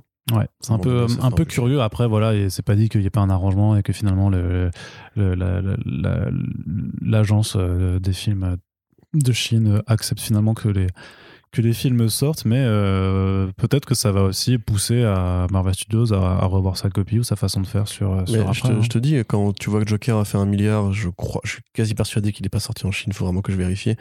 Mais euh, en se passant justement de ce marché-là, en fait, c'est pas. Il y, a des- il y en a qui en ont besoin, comme Aquaman ou Venom, qui ont vraiment fait des 200 millions par là, euh, dans cette zone-là. Ils sont aussi très fans, très fans de Spider-Man, les, euh, les, les Chinois, Mm. enfin le public chinois. Euh, mais à mon avis, il y a plein de films qui peuvent se passer de ça. Et surtout, c'est pas normal que autant de blockbusters, parce que vraiment, là, je vous ai donné que- quelques exemples, mais c'est beaucoup plus long, hein, que autant de blockbusters fassent ce choix de la compromission. Alors qu'au final, pour beaucoup de films, c'est je crois, c'est 10% du succès du film. Donc c'est pas non plus euh, Mm. si important, quoi. Sachant qu'un dollar récupéré en Chine, c'est pas équivalent à un dollar aux États-Unis. En fait, ça Non, diminue fait, le, ouais. le- le prix. Quoi. Allez, on continue. euh, on continue avec euh, la, la euh, du coup, avec un premier trailer pour Snake Eyes G.I. Joe Origins Mm. de Robert Encore un héros asiatique. de, euh, ouais, de Robert Schwenke, donc une façon pour Paramount Pictures de euh, rebooter un petit peu la, la licence de G.I. Joe après deux films catastrophiques. Et donc, en fait, en s'intéressant aux origines de Snake Eyes, le super ninja qui va être le leader de l'équipe interprété par Henry Golding. Alors c'est un héros qui en comics majoritairement en fait est masqué et ne parle pas, mais comme c'est un film d'origine, eh ben on va pouvoir le démasquer et il va pouvoir parler parce que sinon euh, ce serait sûrement une prouesse artistique un peu trop euh, conséquente à assumer pour quelqu'un comme Robert Schwenke qui a fait euh, RIPD euh, auparavant, euh, qui a fait les films Divergentes. Donc voilà, c'est pas forcément avec tout le respect que je lui porte bien bien entendu. bouffer, hein. Le mec, voilà, c'est, c'est- on va dire que c'est plus un, un, un, un soldat qu'un, qu'un créateur, quoi. Et surtout que Troufion, même. ouais, ouais, mais j'ai pas envie d'être. Oui, mais moi je respecte les gens quand même, Corentin. Mais ce que je veux dire, c'est Respecte que Les soldats, ils ont, rien disons, disons que l'importance du réalisateur dans ce film est telle euh, lorsque Paramount met en ligne une featurette de euh, coulisses du film, euh, on donne la parole à Henry Golding, on donne la parole à Lorenzo Di Bonaventura, l'un des producteurs. Et on ne donne pas la parole au réalisateur, c'est vous dire un petit peu, enfin je sais pas pour moi, c'est assez, c'est comme pour Sweet Tooth où le- les comics n'apparaissent pas dans la, dans featurette des comics à l'écran. Bah là on parle quand même euh, les comics de tournage du film et t'as vraiment tu ne vois pas le réalisateur sur aucune des images euh, et on ne l'invite pas à s'exprimer euh, pour dire que Snake Eyes is amazing. Par contre ce que j'ai trouvé qui était cool, tu vois, c'est qu'ils ont fait venir Larry. Donc euh, qui est euh, bah, qui a créé le personnage en comics, euh, en tout cas qui, qui l'introduit dans les comics quoi, et, et qui est un scénariste de BD. Et, et du coup, il y a des planches de BD qui apparaissent dedans. Et je me dis en fait que Paramount avec Snake Eyes fait plus d'efforts que Netflix par rapport à Sweet Tooth. Et quelque part, c'est une raison de plus d'être triste en se levant le matin. Corentin, qu'as-tu pensé de ce trailer au demeurant plutôt très lambda? Moi, ça me va. Tu vois, c'est Ah. c'est là que je sens, je sens qu'on va me reprocher des choses. Après ce podcast, on va dire quoi? Ah, mais attends, Shang-Chi, t'as bavé dessus et tout. Là, c'est quand même encore Pire. moins bien, tu vois. c'est même pas aussi coloré et tout. Mais euh, comme tu l'as dit, Robert Jenke et Lorenzo, et Lorenzo Di Bonaventura, c'est des gens en qui je n'ai aucune confiance. En fait, je sais qu'ils font de la merde. Tu vois, donc quelque part, je m'attends pas à, à autre chose, tu vois. Donc quand, ça, quand le trailer arrive, je sais que ça va être une grosse série B. C'est un peu comme le film de Joe Manganiello, tu sais, euh, où il joue Max Fist, tu sais, euh, comment ça s'appelle? Le film de super-héros un peu débile euh, qu'il va faire bientôt, là. Ah, qui est, mais qui est peut-être même déjà sorti, qui s'appelle euh, Vigilante Non, pas Revenger Euh, Je sais plus, un, un truc. comme ça, ouais. Mais tu vois, c'est ce genre de truc-là. Moi, en fait, il y a des films que je sais que je ne vais pas aller voir au cinéma. Par contre, je sais que je vais les voir avec des potes, avec des bières et commenter tous les dialogues débiles. Mais parfois aussi, peut-être me régaler sur les scènes d'action. Euh, le premier G.I. Joe, euh, bon, j'aurais aimé qu'il me fasse cet effet-là. Malheureusement, je pense toujours aujourd'hui que c'est une affreuse, une saloperie. Euh, et très honnêtement, je suis même pas un fan des G.I. Joe plus que ça, hein, au demeurant. Mais même, même en tant que non-fan, je vois ce que ça insulte et ça m'énerve. Euh, donc là, effectivement, ce qui est rigolo avec Snake Eyes, tu vois, c'est que c'est un personnage qui est quelque part assez connu dans le lore euh, G.I. Joe, alors qu'au départ, c'est une, une erreur industrielle. C'est-à-dire qu'ils l'ont créé sans visage, parce qu'ils voulaient économiser de l'argent sur la peinture des visages. Du coup, ils lui ont fait une faceplate, tu sais, noire, et ils se sont dit, on va pas la peindre, enfin, on va juste lui faire un truc noir comme ça. Bon, on, on dira que c'est un ninja et, les gens seront contents. C'était en 82, à l'époque, les ninjas, il y en avait partout, donc on peut, les, excuser. Euh, là, c'est plutôt, je sais pas, il y a un côté. euh, un côté DVD euh, de Kung Fu, quoi. Voilà, ça, mitraille et tout. On a quand même un, assez beau cast. Henry Golding, Nico Weiss, Andrew Koji, mais aussi Samara Weaving, que chez Arnaud, tu aimes bien. Euh, Ha- Haruka Abe aussi, qui était une des voix de Noodle du groupe Gorillaz, donc euh, c'est beaucoup trop cool. Et puis Ursula Corbero, bon là j'avoue que je la connais un peu moins bien. Mais euh, non, je sais pas si tu veux, j'ai pas envie de dire que j'ai que j'ai aimé, parce que fondamentalement j'ai pas aimé. Mais je sais que je passerai un bon moment devant, parce que ça va être nul et que ça va être euh, fun. Tu vois ce que je veux dire? Ouais. Et en fait, là, je, fun, je vais être dans la catégorie des gens. C'est pas je pose mon cerveau, c'est je vais rire du film. Et non, mais dans ce sens-là, tu vois, je vais rire du film. Et du coup, je sens que ça peut m'amuser. Et puis les scènes d'action que je vois sont pas non plus si honteuses que ça. Non, pas, mais ça a quand même pas l'air très très folichon. Bah, ça a pas l'air folichon, mais Shang-Chi non plus a pas l'air folichon. Et... Est-ce qu'il y, a- est-ce qu'il y a tant de films folichons que ça au niveau scène d'action chaque année, tu vois? Non, La effectivement. plupart, si tu des, la plupart des, des séries B ou des films d'exploit de ce niveau-là, c'est il y a de moins en moins de scènes folichonnes, en fait. Ouais. Tu vois ce que je veux dire? Je vois ce que tu veux Du dire. coup, en, en ne le prenant pas au sérieux, ça m'intéresse toujours. Voilà. Ok. Ça, ça, ça me rappelle, c'est, euh, je sais plus dans quel film, où il y a un, un- un héros qui est un peu, un personnage qui est un peu stupide, et justement, et t'as un autre qui lui parle qui fait toujours euh, See what I'm saying, et il fait Yes, I see what you are saying. Je sais plus. je sais Ah putain, oui. tu, tu l'as aussi, tu, hein, tu sais ça Oui, oui, oui. No, I'm saying, yes, I know what you're saying. Putain, merde, oui. C'est un acteur Renoir qui dit ça, non? You know what I'm saying Ouais, je crois, ouais, Putain, tu ouais. vois, et l'autre qui lui répond. Et, euh, Ouais, non, mais je vois le truc, mais je vais pas réussir à retrouver. C'est pas grave. Mais si vous nous écoutez, n'hésitez pas à nous le dire en réponse sur les réseaux sociaux. N'oubliez pas d'ailleurs hein, que voilà que euh, on répond à vos commentaires, que ça fait toujours plaisir de voir que vous nous écoutez. N'hésitez pas à nous dire d'ailleurs combien de euh, d'assiettes du coup vous avez cassé devant toutes les blagues qu'il y a eu. On termine, Corentin. De quoi on parle? Eh ben, on parle d'un film Bad Girl qui existe non, bien. Non, non, non, Warner Bros. Warner Bros. Mais on finit par le gros Ah bon. gâteau, par le gros Je morceau. viens de dire on termine, c'est pour ça. Euh, Oui, oui, non, mais on- avec deux, deux news. Donc d'abord, le film Bad Girl, euh, qui, si- qui, qui ira du coup euh, sur HBO Max directement, euh, ne passera pas par la case cinéma. Euh, le film qui avait été développé, enfin sur lequel on avait placé un certain Joss Whedon avant qu'il n'habite en disant Eh, en fait, j'ai pas d'idée. Sauf qu'en fait, c'est juste qu'on l'avait très certainement écarté du projet à cause des casseroles et du, euh, de l'horrible résultat financier de Justice League. Et donc, ce, ce film Bad Girl, toujours écrit euh, par Christina Hodson, qui a écrit euh, Birds of Prey and the Fabulous Emancipation of One Harley Quinn et euh, Bumblebee, qui a aussi écrit. The Kitchen Non, pas The Kitchen je sais non, plus. je sais plus, mais The Flash, qui a fait en tout cas un des scripts du film The, The Flash, donc va, voilà. C'est Butters. Dans l'épisode des Pimps, où ils apprennent à Butters à, à pimper. Ah ouais, Tu peut-être. regarde, je vais te montrer les images, tu vas reconnaître tout de suite. Regarde, c'est fascinant. Mais euh, ami auditeur, imaginez-vous, voilà. C'est un- Il y a un épisode dans lequel, en fait, Butters devient un macro. Et du coup, il se fait enseigner à être un macro par d'autres macros qui arrêtent pas de lui dire non, non, non, you know what I'm saying? Et Butters répond yes, I know what you're saying. C'est ça, voilà, Voilà, c'est parce qu'il comprend pas le, le, le street lingo. C'est ça.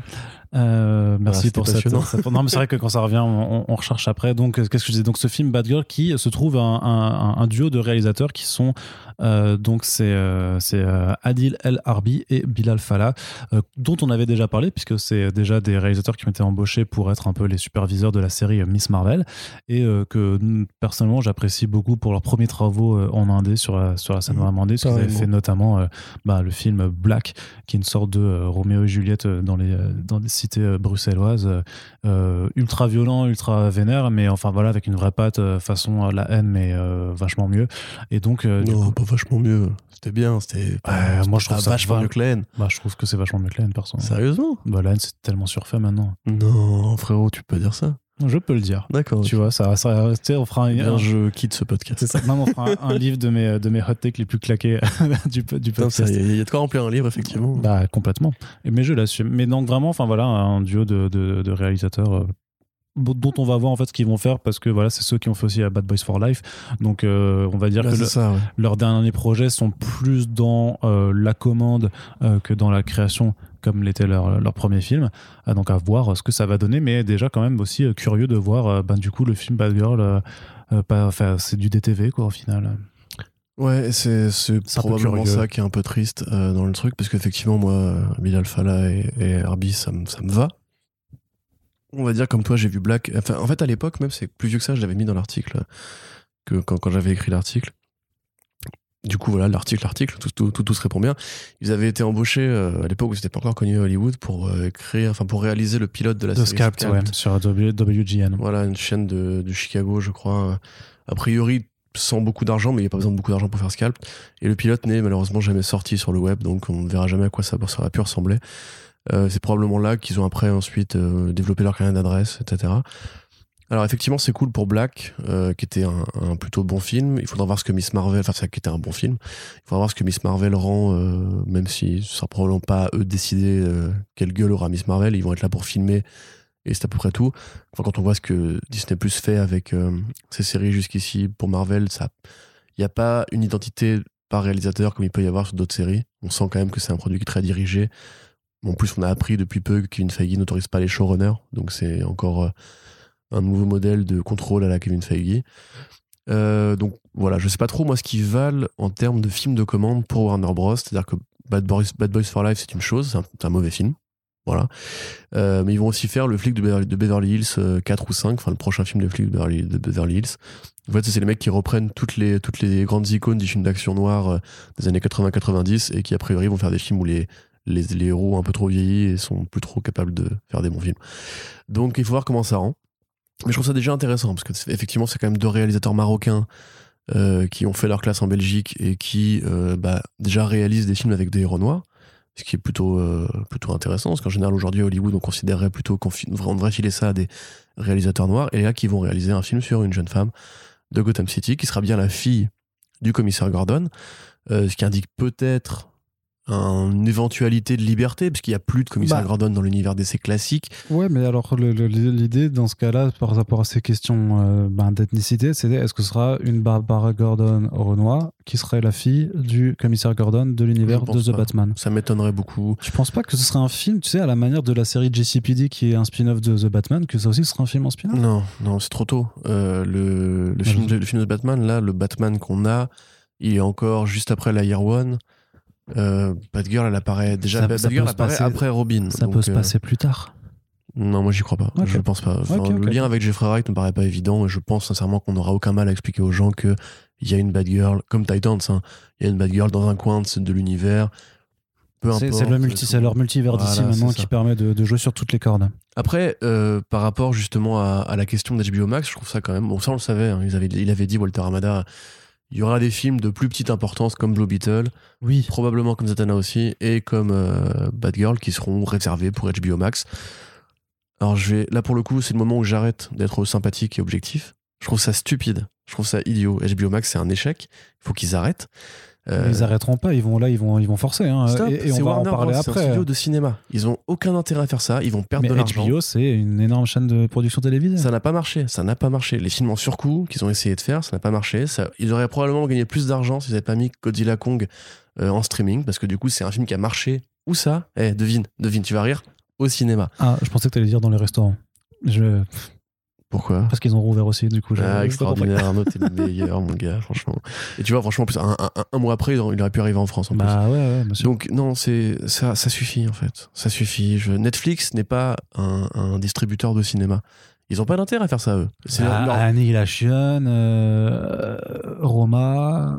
euh, Non, mais ce que je veux dire, c'est que Netflix n'a pas la possibilité en France, par exemple, ou même aux États-Unis, de sortir ces, ces- ces- ces films en salle. pour l'instant. ils font le choix de ne pas le faire parce que eux, leur business model repose à 100% sur l'abonnement. Tu vois ce que je veux dire? Warner Bros, je ne pense pas qu'ils gagnent autant d'argent.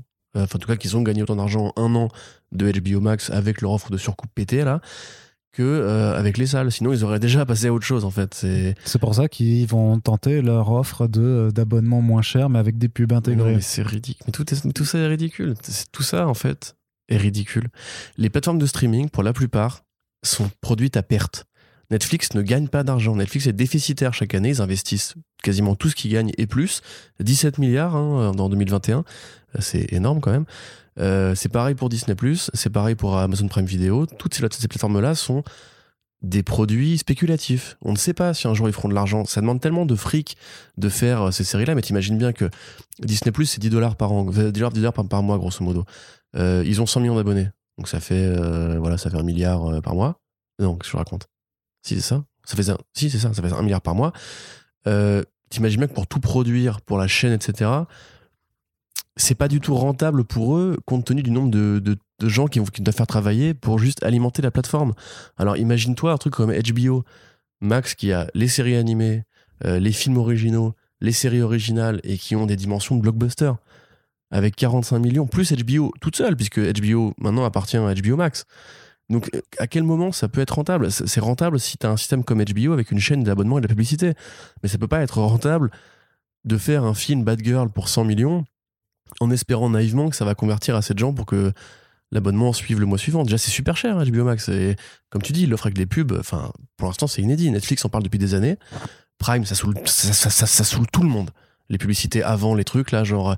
Tu, tu vois Baptiste Le Caplin ou Fabrice que- qui vient de parler avant que tu, alors que tu vas regarder une bonne vidéo de, de Wending Refn, c'est agressif et c'est énervant. Après, c'est que des pubs pour leur propre contenu, donc c'est pas encore la même chose, quoi. Mais ça reste, imagine, c'est déjà chiant alors que c'est des trucs qu'eux-mêmes produisent, tu vois. Ouais. Rappelle-toi à l'époque où ils faisaient Brutus, là, avec le Eric et Ramsey ou je sais pas quoi, là, c'était. oh Non, mais tous leurs programmes, de toute façon, pseudo-comiques, fait pour la, LOL, euh, qui Reaper, je sais pas quoi, genre, niquez-vous, en fait, je veux pas voir ça, tu vois. Oh, c'est sympa, lol. Non, Trois épisodes, c'est sympa. Non mais, euh, Après, c'est moins bien ensuite. mais leur truc d'anecdote. non, mais ils ont un autre truc, là, les gens qui se racontaient des anecdotes et, et on s'en bat les couilles. Sais, Oui, ils ramenaient des sûr. influenceurs pour raconter leurs anecdotes. On est d'accord. Donc, déjà, quand c'est déjà intrusif à ce niveau-là d'autoproduction. Spectacle de Norman aussi, on avait des pubs pour le spectacle de Norman à un moment. Ouais, ça, c'était horrible, ça. Putain. I- Imagine quand ils feront des publicités sur Netflix pour des bagnoles ou pour des Ah téléphones. Non, mais non, ça s'appelle la télé. Voilà, c'est ça. Ça n'aura plus aucun intérêt. C'est-à-dire que là, il y avait une étude qui était sortie quand, justement, on le sujet dont on va parler après, du Washington Post, qui disait euh, maintenant, les gens, grosso modo, en moyenne, dépensent. Enfin, s'ils veulent HBO Max, en plus de ce qu'ils ont déjà, dépenseraient l'équivalent de 47 dollars par mois pour du streaming. Mais t'imagines le prix que ça, le prix que ça coûte, alors qu'en plus, tu vas quand même voir les films au cinéma. Euh, non, à un moment donné, c'est- tout ça, c'est stupide. Et je pense vraiment qu'ils perdent de l'argent. Je pense sincèrement que ce qui arrive là à AT&T, c'est une défaite, c'est un échec. C'est un pari qu'ils n'ont pas réussi à tenir ou à gagner. Disney a gagné. Et en moins de 3 ans, Voilà, final. hein. C'était très rapide à, à, à- à se saborder, donc, puisque c'est le gros morceau de, de la fin. C'est quand même cette annonce assez. euh, Enfin, dont on se rend peut-être pas compte de l'importance, mais AT&T, du coup, qui se sépare techniquement de euh, Warner, de l'entité Warner Media, pour en fait, en autorisant une fusion avec le groupe Discovery, donc euh, qui détient plusieurs chaînes qui, elles, sont pas dans la production de fiction, mais plus sur des, euh, des programmes. euh, La fameuse Discovery Channel, qui est un peu leur équivalent de France 5 euh, Mm.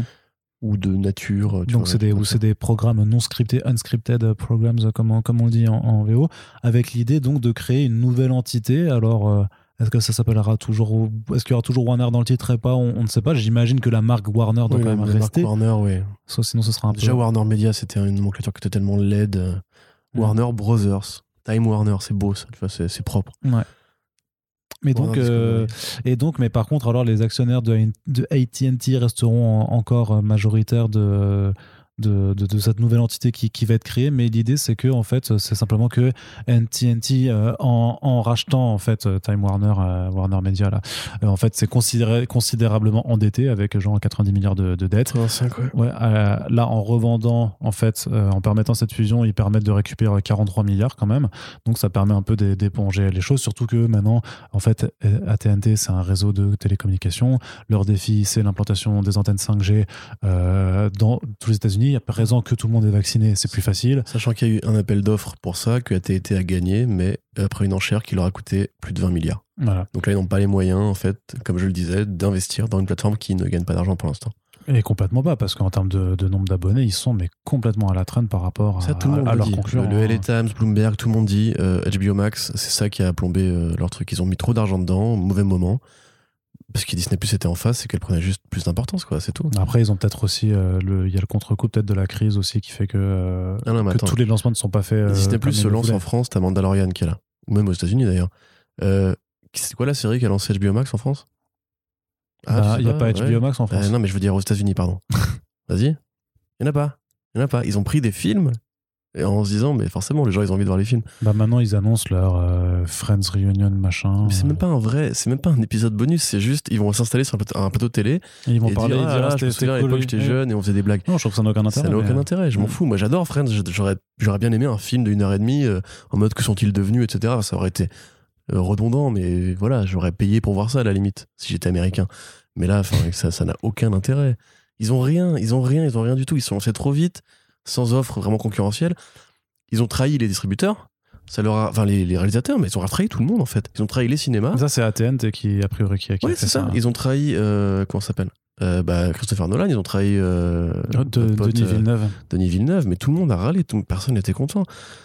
Personne n'était. et C'est normal quelque part, parce que, ok, c'est la pandémie, mais c'est un groupe qui pèse tellement lourd qu'ils avaient juste à réfléchir avant d'acheter au Time Warner. Et... Enfin voilà, c'est une série grosso modo de décisions délétères qui, que- qu'on- dont on avait déjà plusieurs fois parlé. Donc, je suis très content de dire qu'encore une fois, j'ai prévu le futur. Enfin, j'ai pas prévu ça, remarque, parce que personne, personne ne pouvait prévoir ça quand même. Les mecs, 85 Non, milliards, c'est ça. ça- Il y a eu un procès de deux ans avec la, la justice, le département de la justice américaine, donc le gouvernement de Donald Trump, l'État américain a attaqué AT&T en justice pour leur dire euh, vous êtes trop gros. Vous êtes trop gros, vous n'avez pas le droit d'être aussi gros, on a des lois contre les, les, cons- les consortiums comme ça. AT&T a soutenu un effort euh, judiciaire pendant deux ans en mode genre mais non, on va gagner et tout. Ils ont gagné, du coup maintenant il y a jurisprudence et donc les, lois antitrust, ne servent plus à rien du tout, c'est officiel, c'est trop bien. Euh, Ce qui a permis à Disney de la Fox aussi, tu vois.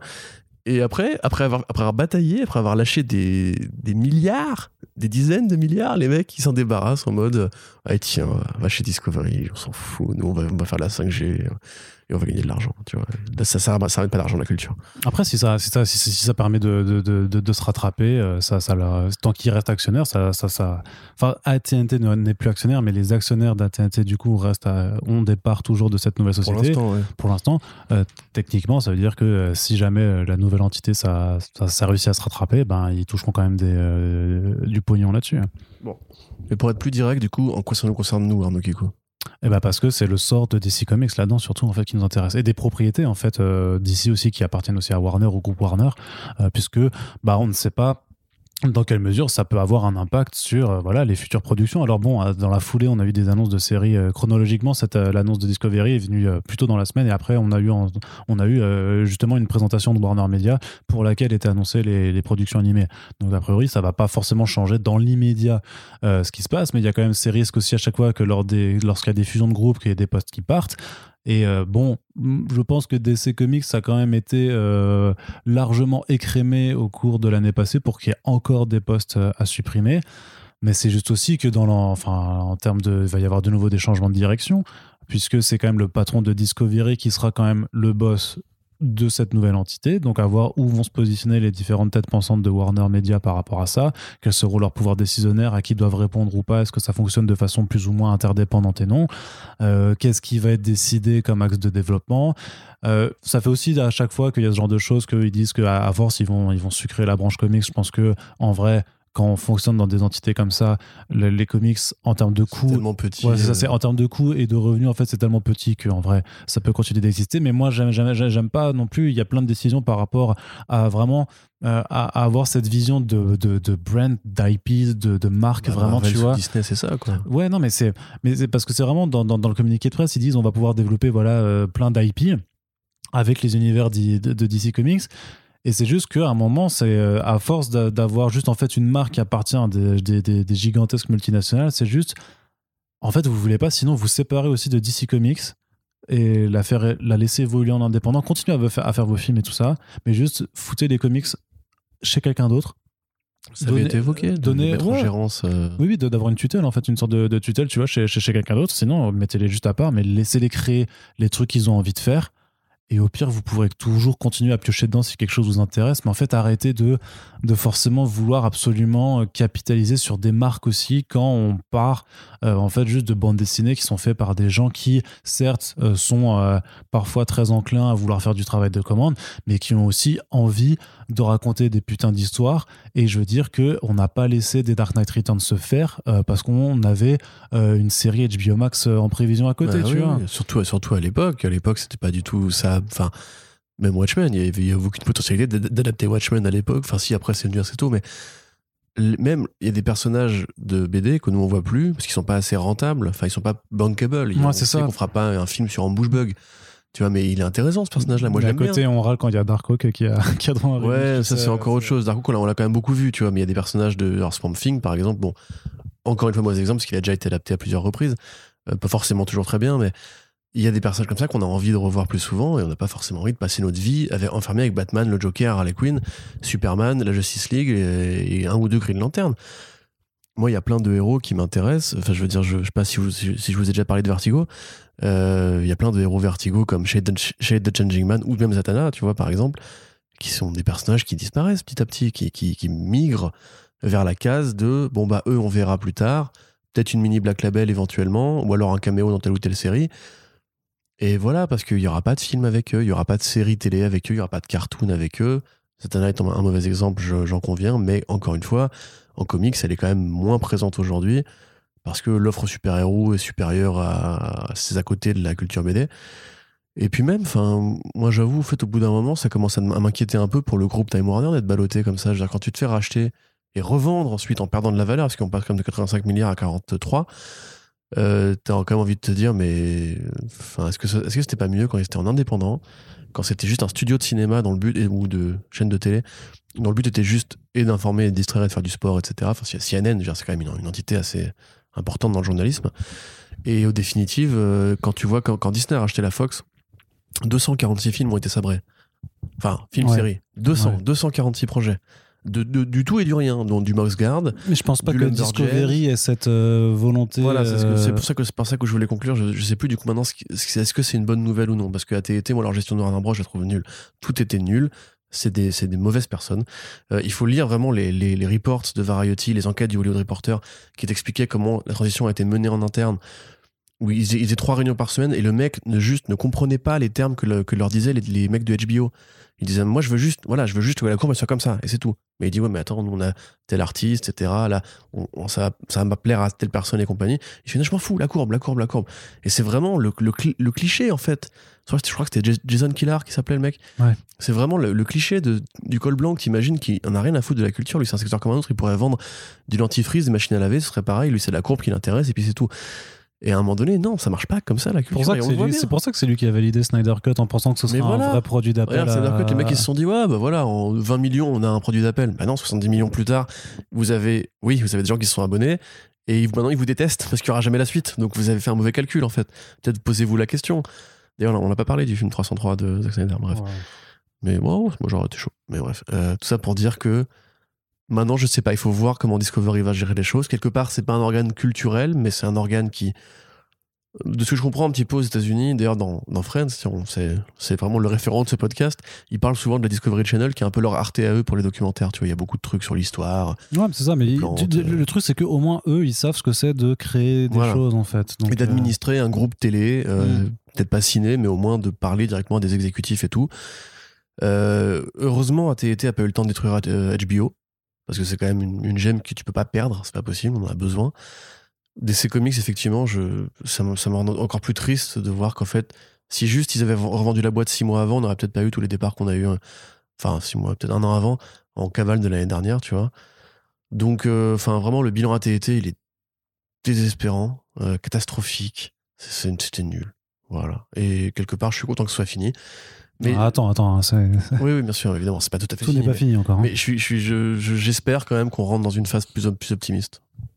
Eh ben, je l'espère aussi, Corentin. Voilà. T'es fatigué, hein Ah, bah, Ça a duré longtemps, je viens de regarder et on est à 2h45, donc euh, je Bah voilà, pense bah qu'on va conclure Si là-dessus. on peut couper toutes les blagues sur les bonbons et les macarons, on est pas mal. Je pense qu'on arrivera à 1h30 du coup, donc euh, ce, sera, ce sera effectivement euh, très très sympa. Mais en tout cas, euh, on espère que ça vous a plu. C'est vrai que ça on fait des front pages assez longs en ce moment, mais je t'avoue que j'ai vu les dernières stats d'écoute et ben vous écoutez beaucoup. Il y a même des, pas mal de nouveaux venus, j'ai l'impression. Donc bon, on espère vous. que ça vous, ça vous plaît. N'hésitez pas à nous faire vos retours sur les réseaux sociaux et surtout, eh bien, à partager les podcasts, puisque le RT et euh, le partage sur les réseaux sociaux, c'est euh, la primo force de soutien. C'est ce qui permet euh, voilà, d'assurer au podcast d'être le plus écouté possible. Et euh, ben voilà, tout simplement, on se Bah oui. retrouve très bientôt pour la suite des podcasts. Il y a du Super Friends qui arrive et tout ça. Il y a du, euh, du on-screen, il y a plein de choses qui arrivent, puisque la culture comics, elle est toujours là et on compte bien continuer de vous en parler. À bientôt, salut Salut